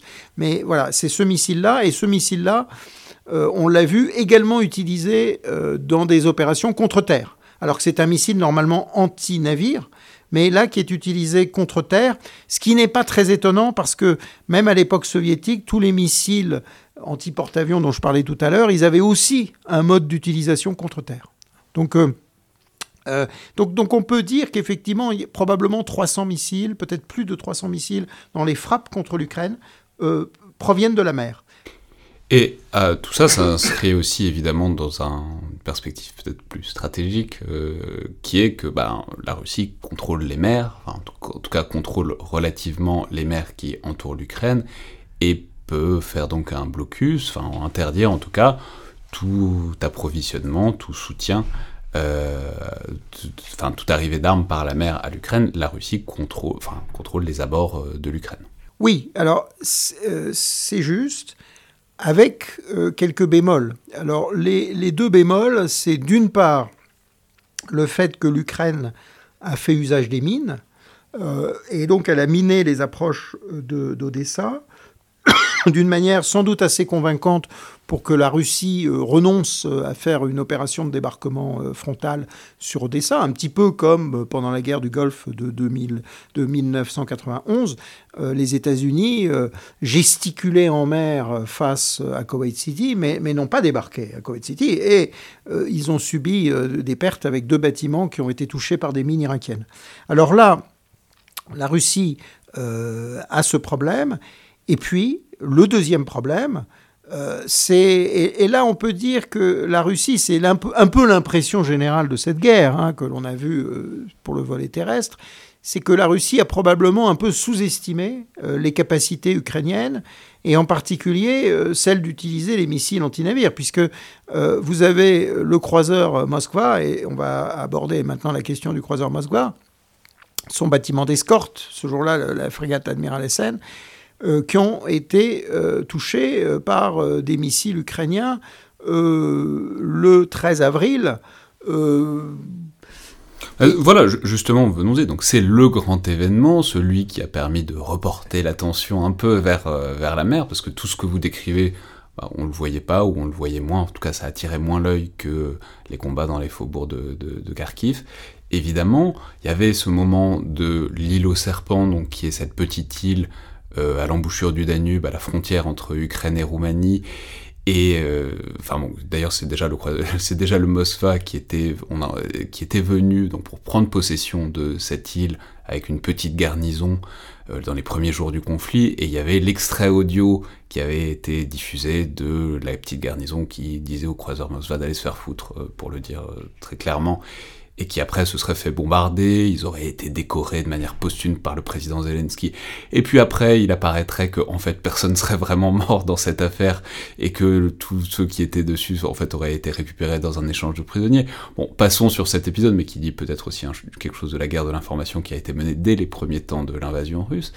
Mais donc, on avait un peu oublié le croiseur Moskva, on savait qu'il était là, et puis il est réapparu au premier plan, donc le 13 avril, où on a appris qu'il était touché, puis ensuite on a suivi heure par heure tous ses déboires jusqu'à son naufrage euh, le 14 avril, donc touché, c'est compliqué, mais peut-être par des missiles produits en, Ukraine, récents, les missiles Neptune, peut-être avec l'aide de drones Baraktar qui auraient euh, détourner l'attention de l'équipage. On sait pas. Justement, bah voilà, on a beaucoup fonctionné au conditionnel. Surtout, il a fallu commenter tout de suite très rapidement cet événement majeur parce que un bateau comme ça euh, coulé, ça n'avait pas depuis la guerre des Malouines et pour la Russie, pas depuis le début du XXe siècle euh, en tout cas.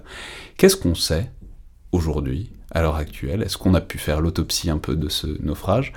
Qu'est-ce qu'on sait qui s'est passé sur la manière dont les Ukrainiens ont eu le Moskva? Alors, je dirais, autant qu'on le sache, parce que vous le dites très justement. Alors la Russie, d'une part, n'a pas reconnu hein, que le croiseur a été touché par euh, des missiles ukrainiens.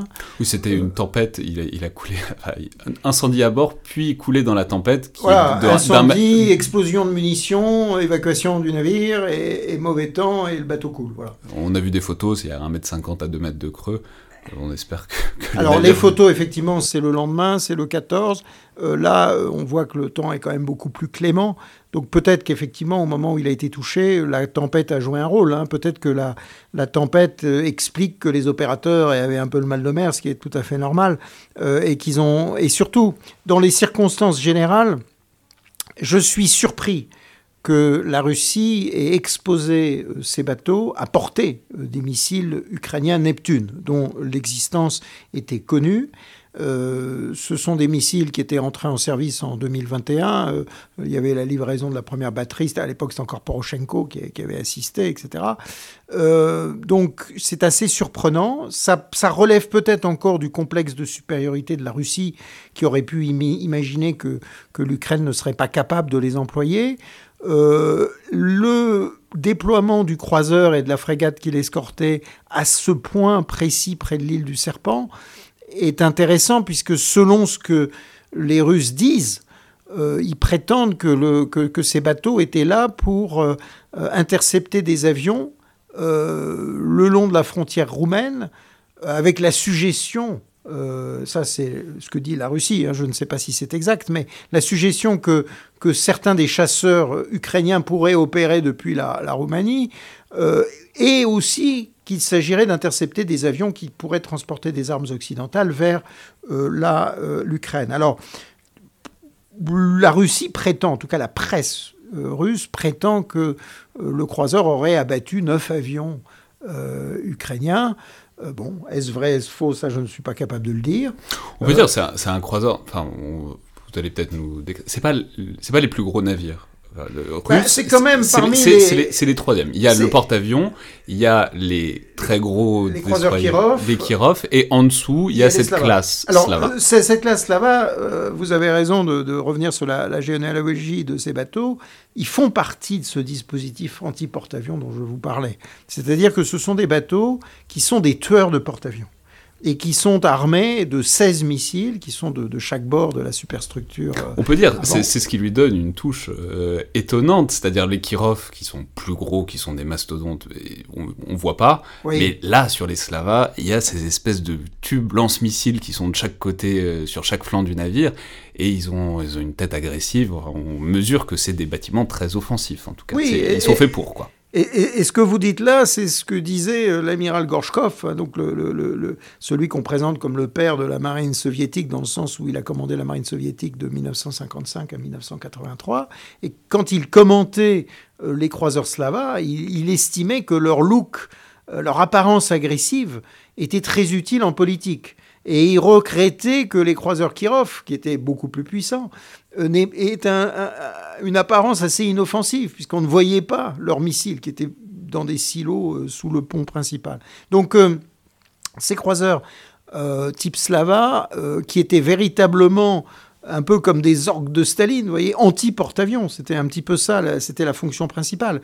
Ils avaient, et ils ont également une très bonne capacité antiaérienne puisqu'ils sont dotés du, système d'armes S-300, hein, donc qui est, une version antérieure du S-400 bien sûr, euh, mais c'est un système euh, antiaérien à longue portée. et donc on prétend que ce croiseur était employé là pour cette raison d'interception de, antiaérienne Évidemment, c'est étonnant que les Russes, comme je le disais, ont pris ce risque de le faire rentrer dans une zone de tir potentielle de missiles Neptune. Euh, les articles de la presse russe qui sont sortis, qui ont discuté de la question, euh, officiellement, on rappelle, hein, c'est une explosion de munitions, il n'y a pas de missiles, mais il y a des articles russes qui prétendent que ce seraient des missiles euh, NSM norvégiens, donc ils ne veulent pas accréditer que ce soit les missiles ukrainiens. Euh, qui aurait pu être livré, euh, puisque le président Zelensky avait demandé à la Norvège ce type de missile.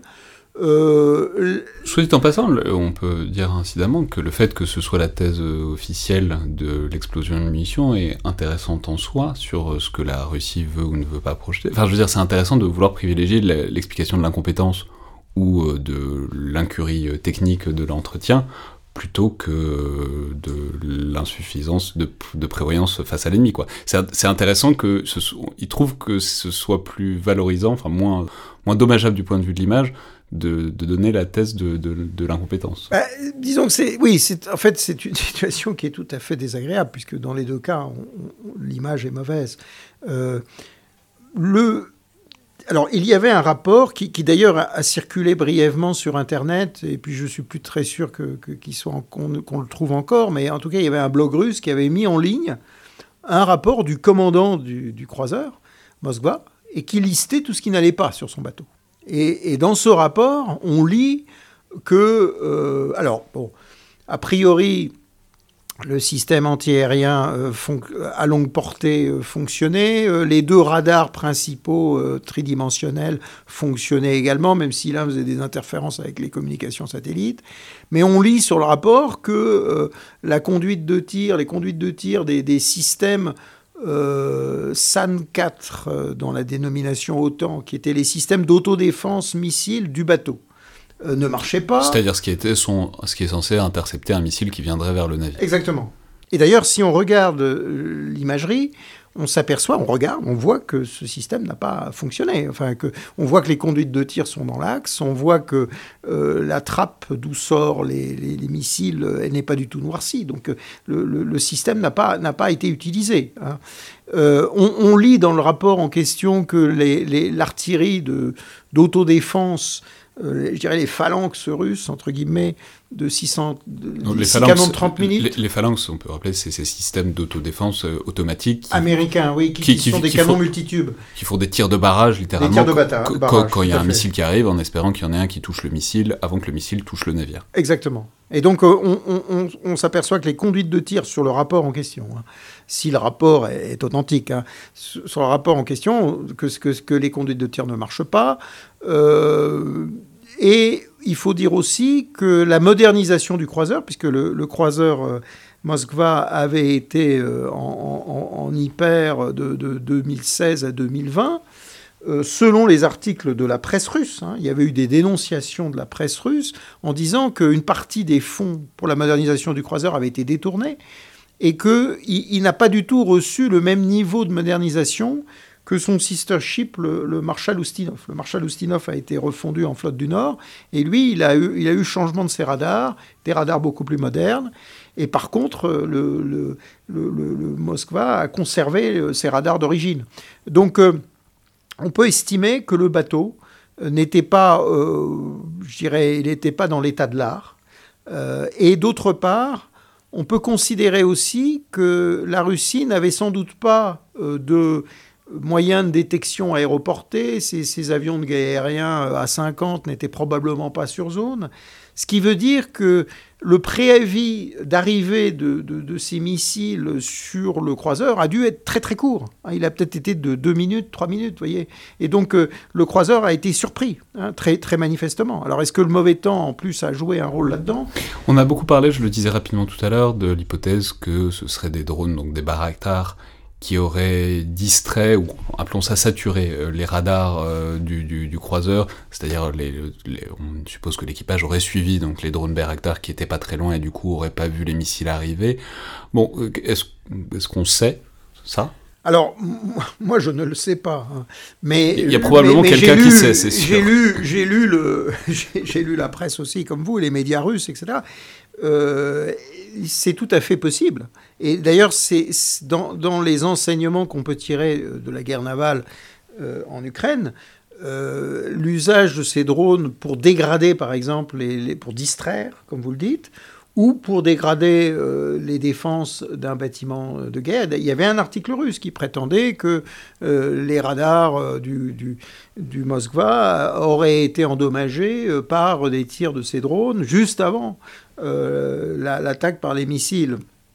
Euh, moi, ce que je réponds, c'est en regardant les photos qu'on a vues, euh, même si on voit un, grand, comment dire, une fumée assez dense, à travers cette fumée, on observe que les deux radars tridimensionnels sont intacts.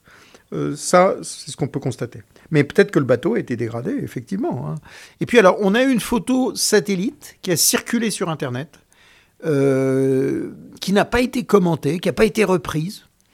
Et sur cette photo satellite, on voit à la fois le Moskva euh, et aussi la frégate qui l'escorte. On voit deux, euh, boules de fumée au-dessus de l'un et de l'autre, ce qui voudrait dire que la frégate qui l'escortait a été aussi touchée.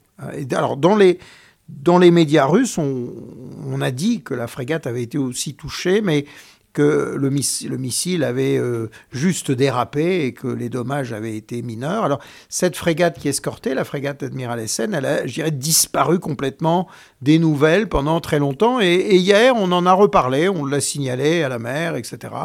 Donc, euh, euh, il y a une, incertitude hein, sur un deuxième bateau qui aurait pu être touché hein, dans, cette, dans cette attaque. Mais alors, qu'est-ce que Qu'est-ce que ça nous... Alors, parce que donc il y a la frappe, puis ensuite il y a le fait qu'ils ne sachent pas sauver ce navire, enfin en tout cas limiter les dégâts, euh, limiter les dommages suffisamment... Enfin, je veux dire, un navire comme ça, normalement c'est compartimenté, enfin, on doit pouvoir essayer de sauvegarder la flottabilité suffisamment pour qu'il puisse être ramené au port. Enfin, il, y a des, il y a des navires euh, très fortement endommagés qui n'ont pas coulé parce que euh, l'intérieur d'un navire c'est fait pour ça normalement pour séquencer, cloisonner et sauvegarder la flottabilité et pouvoir euh, sauver un, navire.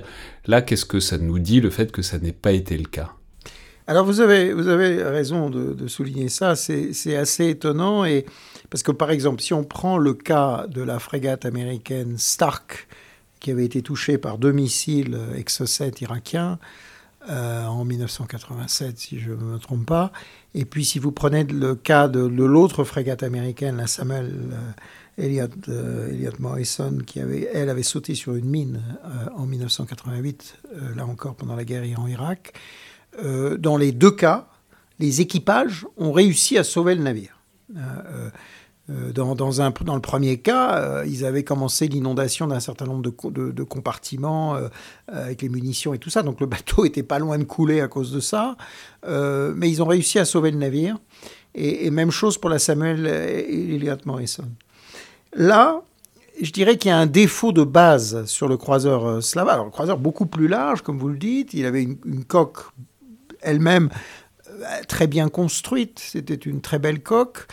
Mais euh, il y avait une source de vulnérabilité, euh, c'était les hublots.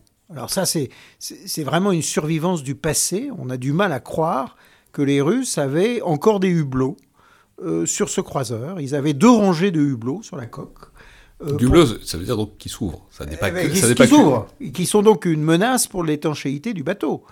On peut rappeler, là, c'est l'historien naval en moi qui va, qui va parler une seconde, qu'il n'y a pas de meilleur moyen de couler un navire instantanément que de laisser, à l'époque des sabords, à l'époque de la marine à voile, aujourd'hui des hublots ouverts, parce que automatiquement l'eau s'engouffre, ça fait encore baisser de deux niveaux le navire sur l'eau, et par exemple ceux qui sont allés à Stockholm ou à Portsmouth qui voient le Vasa ou la marée rose, on peut signaler que c'est la ce qui sont peut-être les deux navires de l'époque moderne les mieux conservés du monde. C'est à chaque fois la raison du naufrage, c'est toujours parce qu'il y a une ouverture dans la coque et du coup ça fait un navire qui coule systématiquement comme une pierre. Voilà, mais, mais, vous avez raison de dire. Et même si on peut penser qu'une bonne partie des hublots étaient fermés, verrouillés, euh, ça a été évident. Pour moi, c'est une des causes euh, du naufrage.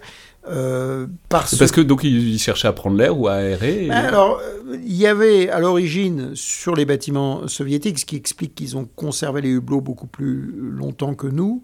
Euh, il y avait des problèmes de comment dire de oui de, ventilation hein, sur les sur les bateaux. Donc euh, chez nous, on a abandonné beaucoup plus tôt les hublots que, que, les Russes.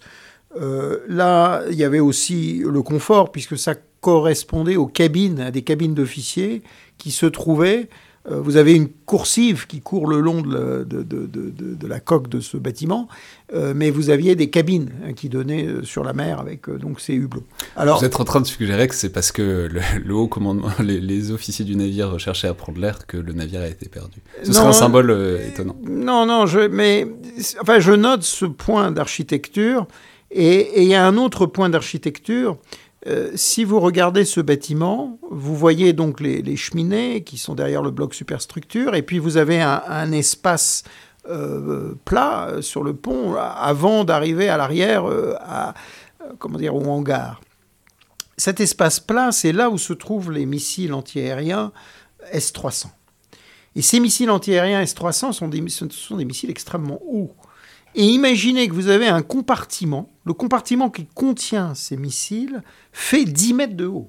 10 mètres de haut. Donc c'est un petit peu comme euh, un, salon euh, sur un grand paquebot. Et on sait combien les paquebots étaient, euh, comment dire, vulnérables. On l'a vu avec le Titanic, on l'a vu avec l'Andrea Doria et avec euh, une voie d'eau et, l'inondation de la salle à manger. Bon. Donc là, on a ce compartiment. Alors j'ignore ce qui s'est passé. Je ne sais pas si ce compartiment a été inondé au moment de l'impact par sécurité, puisque s'y trouvaient les missiles antiaériens.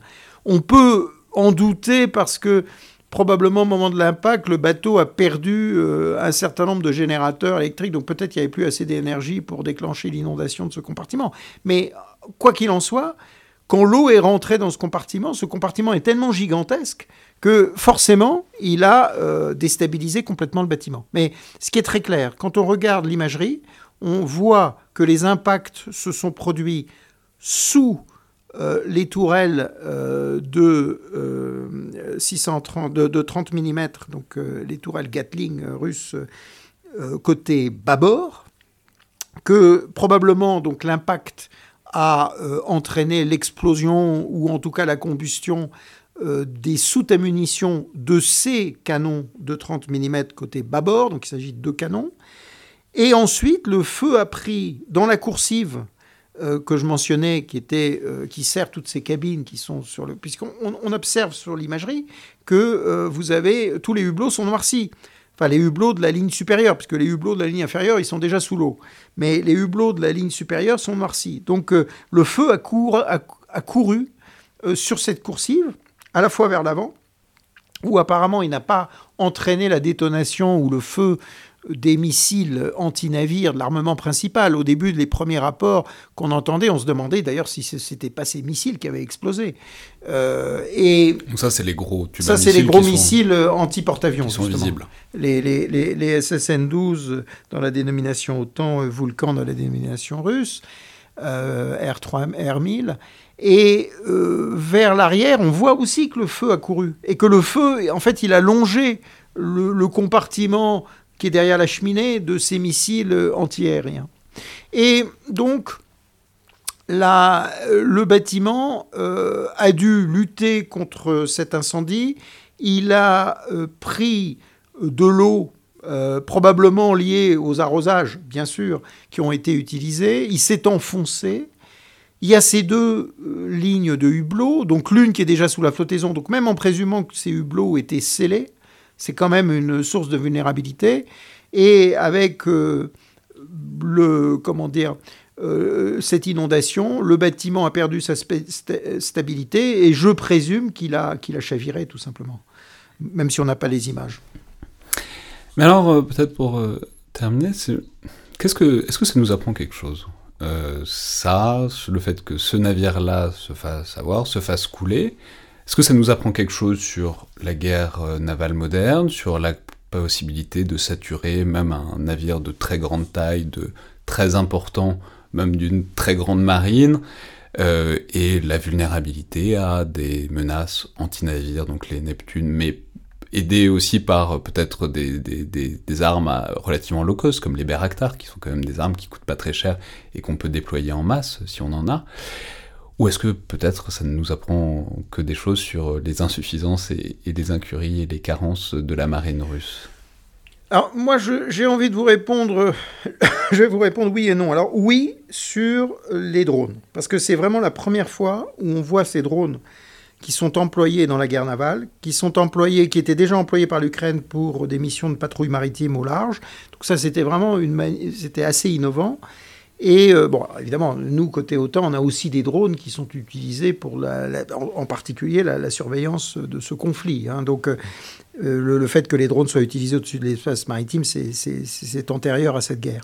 Mais le fait, comme vous le disiez, que les drones puissent être utilisés pour la distraction ou pour l'attaque, comme on l'a vu ces jours derniers, où les Russes ont perdu au moins euh, quatre euh, bâtiments rapides, vedettes rapides type Raptor, dont l'une qui était d'ailleurs celle cérémoniale du président Poutine et qui avait été transférée en mer Noire. Ça, ces vedettes, on peut dire, c'est des vedettes qui sont intéressantes, qui sont utilisées notamment pour les forces spéciales, qui c'est pas très grand, hein, c'est utilisé pour vraiment déposer des, petites troupes à terre, pour prendre, enfin, c'est vraiment des trucs de petits débarquements, notamment pour des commandos. Exactement. Et c'est des bateaux qui sont copiés.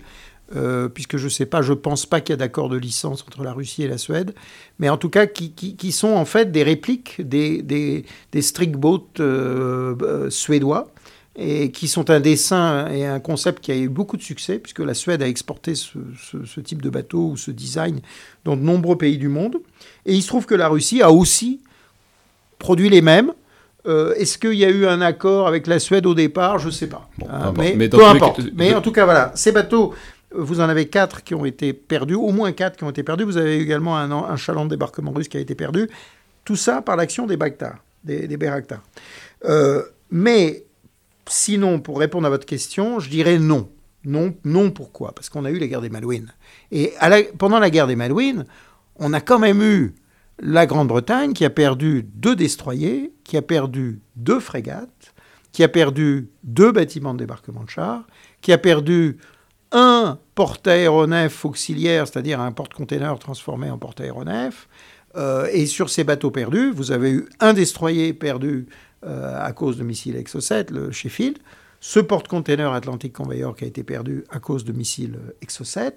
Vous avez un destroyer qui, comme le Moskva, je dirais, a commis une imprudence. C'est le destroyer Glamorgan, Glamorgan qui parce qu'il était en retard sur son, sur, sur, son plan, euh, a euh, pris un raccourci et passé à portée d'une batterie de côtière euh, argentine dont il connaissait normalement l'existence et qui a été touché par un missile Exocet et qui a failli être perdu. Bon, il, s'en est sorti, il a manœuvré très rapidement, il a, le missile a, a, détruit son radar, a tué quand même 20 membres d'équipage et le bateau a pu reprendre les opérations ensuite. Mais je dirais, ces actions et l'efficacité des missiles anti-navires sont connues.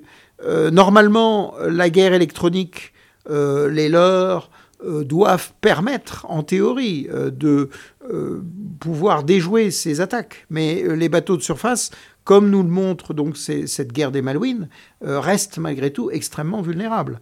Donc, je ne peux pas dire que ce soit euh, si surprenant, ce qui est arrivé euh, au bâtiment russe, même si effectivement on peut, euh, on peut dire que le, croiseur Moskva était dans la classe Slava, probablement le bateau le moins modernisé de la classe. Et si, comme l'imagerie satellite nous le suggère, hein, si cette image, la frégate Admiral Essen a, aurait aussi été touchée lors de la même action, eh bien on voit un bateau beaucoup plus récent, normalement qui est le dernier état de l'art, qui, qui a été touché. Voyez Donc, euh, euh, on, a, on a toujours cette réalité de la menace des missiles qui, par des attaques de saturation, si, si on a quatre missiles qui arrivent, là, peut, peut surprendre les défenses de bateaux modernes.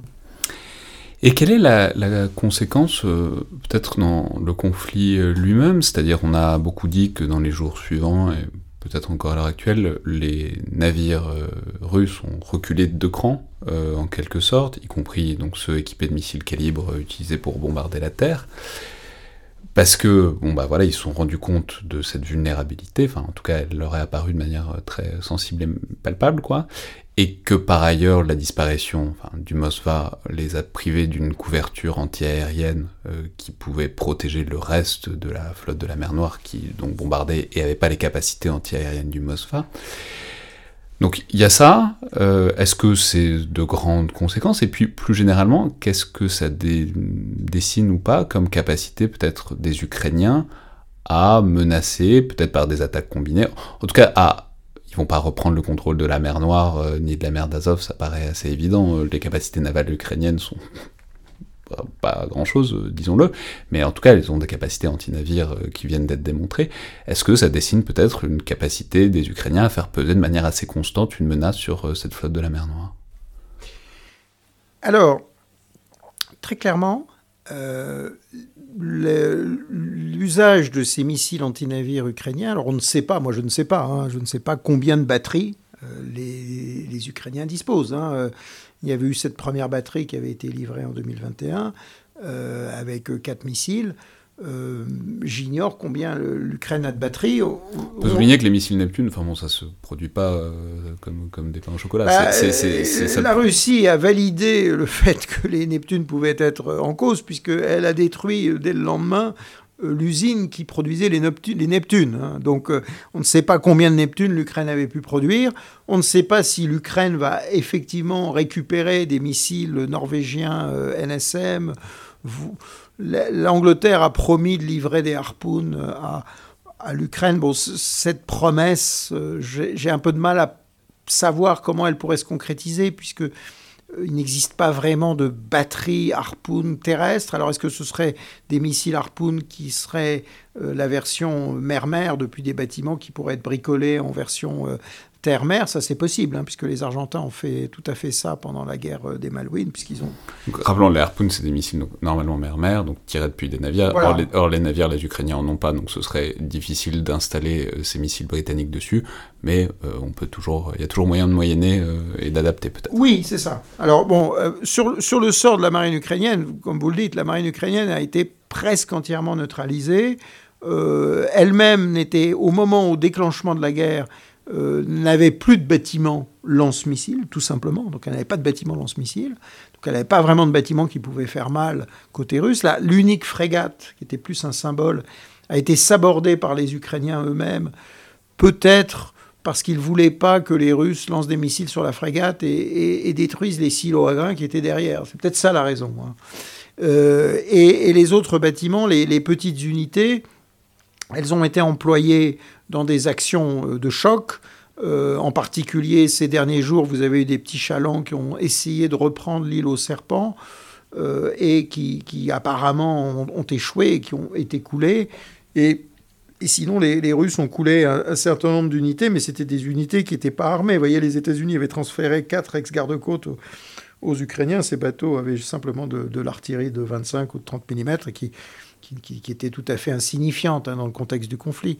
Donc, euh, les moyens euh, navals ukrainiens sont effectivement très faibles. Mais euh, les batteries côtières, et, si l'Ukraine reçoit d'autres missiles anti-navires, font que la combinaison à la fois des mines et des batteries côtières font que l'Ukraine peut interdire son littoral rendent très compliqué une opération amphibie contre Odessa. Alors sur la question des mines, il faut noter que euh, la Russie a critiqué l'Ukraine parce que un certain nombre des mines avaient rompu leurs amarres avec encore une fois une fameuse tempête. On ne sait pas très bien combien en dérive. Ce qui a été notable, c'est de voir arriver des mines jusqu'au Bosphore. Alors là, c'était assez étonnant parce que il y a quand même une vitesse des courants alors, selon qu'on estime la vitesse à 5 nœuds ou à 10 nœuds, même avec une vitesse de 10 nœuds pour des courants, eh bien, euh, ça paraît très improbable que la mine qui a été découverte dans le Bosphore ou en face du Bosphore soit arrivée aussi vite depuis Odessa. Hein, donc, euh, peut-être que. Peut-être que la Russie a mouillé la mine pour euh, créer un, vent de panique. C'est ce que suggèrent les analystes turcs. Je ne sais pas si c'est exact. Hein. mais en tout cas, la mine qui est arrivée devant le Bosphore est arrivée très très vite. Euh, elle n'aurait pas dû arriver si vite s'il s'agissait d'une mine qui dérivait. Alors comme c'était une mine qui n'était pas largable par sous-marin, je ne sais pas par quel moyen elle aurait pu être larguée, euh, par un bateau de surface peut-être, ou par un aéronef, j'en sais rien. Mais euh, je pense que c'était pour jouer sur l'effet psychologique, un peu de panique. Alors les, les Ukrainiens de leur côté ont bloqué dans leur port de facto un très grand nombre de bateaux marchands euh, parce qu'il y avait cette menace mine à l'extérieur et, apparemment parce qu'ils retenaient aussi eux-mêmes euh, ces bateaux marchands euh, dans leur port, ce qui a créé des, situations compliquées avec des équipages qui étaient un peu affamés, etc. Que ce soit autour d'Odessa, dans les ports qui sont à côté d'Odessa, que ce soit en mer d'Azov à Mariupol. Mais donc d'une manière euh, plus générale, s'il faut faire euh, donc l'état de, l'art des choses, donc euh, je, précise qu'on enregistre ça le, 13 mai.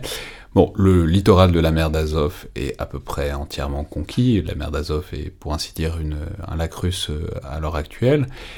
En revanche, conquérir le littoral de la mer Noire ukrainien, bon, ça paraît nettement plus compliqué, parce qu'il y a ces moyens d'interdiction, aussi bien les mines que les missiles anti-navires. Et le, enfin voilà, Bon, la progression terrestre n'est pas particulièrement brillante sur ce front-là non plus. Ils auraient même plutôt tendance à, reculer, euh, à lâcher Kherson, et donc euh, un point de passage de fleuve. Mais en tout cas, autant le littoral de la mer d'Azov est pour ainsi dire perdu, autant le littoral de la mer Noire semble assez bien cadenassé, en tout cas dans l'état actuel des choses. Oui, je pense que euh, pour la Russie, euh, alors, évidemment, cette partie sud de l'Ukraine, comme on le sait, c'est la partie russophone, c'est la partie qui normalement devait être entre guillemets euh, pro-russe, mais on voit bien que, l'invasion, le, fait que l'Ukraine a quand même 30 ans d'existence, ce qui veut dire que les jeunes générations sont passées par le système éducatif ukrainien, et puis le fait que, la Russie attaque, tout ça a fait que la population ne s'est pas déclarée pro-russe comme, je pense, la Russie l'imaginait. Alors, on voit bien que, que, que Berdiansk n'a pas résisté, mais on voit qu'à Kherson, il y avait quand même des manifestations euh, contre euh, la présence russe. Euh, et on voit bien que Odessa organise sa défense de manière très, très sérieuse, alors que bon, c'est cette région de la Bessarabie, c'est des régions, encore une fois, où la population était présumée plutôt pro-russe. Euh, alors la Russie apparemment ne peut pas jouer sur ce qu'elle a dû espérer. Elle a dû espérer qu'il y ait euh, un peu ce qui s'était produit en Crimée. En Crimée, c'est un fait. Hein. vous avez eu qu'un seul mort pendant la, prise de la Crimée. La population a grosso modo accueilli les Russes. et, et, mais c'est pas ce que l'on observe. Donc la, la prise d'Odessa, à mon avis, va être très compliquée. Et la Russie a, des moyens, des effectifs, je le crois, pas suffisant véritablement pour, pour, pouvoir mener cette opération de manière rapide.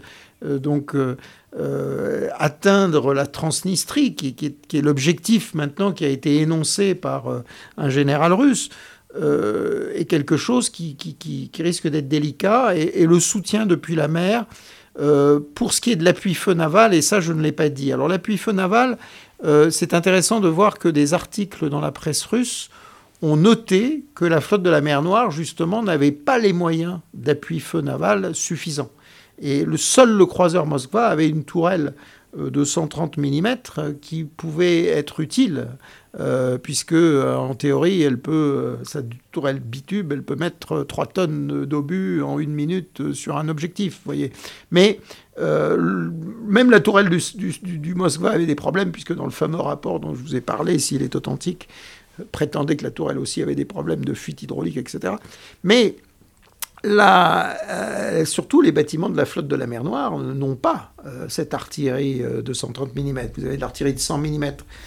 Ils peuvent tirer des gros missiles qui vont très loin. C'est ça. Ils peuvent pas vraiment aider à prendre une ville côtière en la pilonnant, en jouant le rôle de, des, des, batteries d'artillerie euh, à terre que les Russes emploient abondamment. Bah, justement, vous aviez donc un article d'un journal russe là, qui, qui, comparait l'action de la flotte de la mer Noire actuelle avec euh, l'action de la flotte de la mer Noire pendant la Deuxième Guerre mondiale, en montrant que pendant la Deuxième Guerre mondiale, ils avaient pu, sur le même théâtre, euh, utiliser euh, l'artillerie avec beaucoup de, succès. Et que là, il n'y avait pas euh, assez de canons de 130 mm. Alors, vous aviez une classe de destroyers dans la marineuse qui était la classe Sovremini, qui aujourd'hui est une classe qui est quasiment inexistante, hein, puisque vous avez peut-être encore deux bateaux dans le Pacifique, un en flotte du Nord, un dans la Baltique.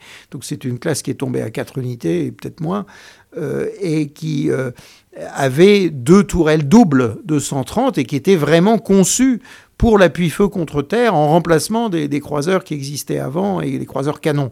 Mais euh, aucun de ces bateaux n'est en mer Noire.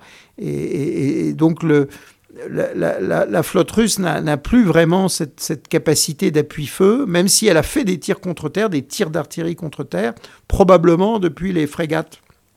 Euh, Admiral Makarov et Admiral Essen, euh, mais qui, elles, n'ont qu'une tourelle de, de, 200 mm, qui porte moins loin. Et évidemment, dans les circonstances actuelles, avec les, missiles ukrainiens anti-navires, euh, ces frégates ne vont pas s'approcher des côtes. donc on peut considérer que l'appui-feu ne peut être fait que lorsque les Ukrainiens n'ont pas de moyens à leur opposer. Et c'est ce qu'on a vu apparemment sur le, front de Mariupol. C'est-à-dire que dans le siège de, cette fameuse entreprise Azovstal, apparemment, il y a eu des moyens navals qui ont été utilisés. Mais là encore, euh, je, demande à voir, parce que si vous regardez euh, la profondeur euh, près du port de Mariupol, alors effectivement, l'accès au port de Mariupol est possible. Donc probablement, peut-être dans le chenal qui permet d'aller jusqu'à Mariupol, vous avez pu avoir un bateau qui a pu être utilisé pour de l'appui-feu. Mais, mais vous avez aussi des problèmes de, de, tirant d'eau en mer d'Azov près de Mariupol. Très bien. Merci beaucoup, Alexandre Sheldon Duplex, pour ce tour d'horizon, à la fois de la marine russe depuis On a remonté jusqu'aux années 30 de, la flotte soviétique, euh, puis russe, et puis évidemment des aspects les plus contemporains. Je, euh, recommanderais volontiers aux, auditeurs de vous lire dans Flotte de combat, mais je peux signaler que c'est un ouvrage un peu technique et d'un âge assez professionnel, et qui coûte assez cher aussi, mais qui est fait pour les bâtiments, notamment de la Marine nationale. En tout cas, on a pu vous lire on peut vous dire, peut-être, je crois dans DSI, vous avez fait paraître un, euh, article. pas encore, mais bientôt. dans le, passé, j'ai effectivement, j'ai fait un article sur la flotte de la mer Noire. Euh, ou dans Marine et Forces Navales aussi. Euh. Et bientôt sur le naufrage du Moskva aussi euh, pour DSI. aussi je, divers entretiens dans la presse sur les aspects navals du conflit. Merci beaucoup. Je vous en prie, je vous remercie. C'est donc le Collimateur, le podcast de l'Institut de recherche stratégique de l'école militaire. Je rappelle que les remarques et les commentaires sont les bienvenus par mail ou sur les réseaux sociaux de l'IRSEM, ainsi que notes et commentaires sur Apple Podcast ou sur SoundCloud. Merci à toutes et tous, et à la prochaine fois.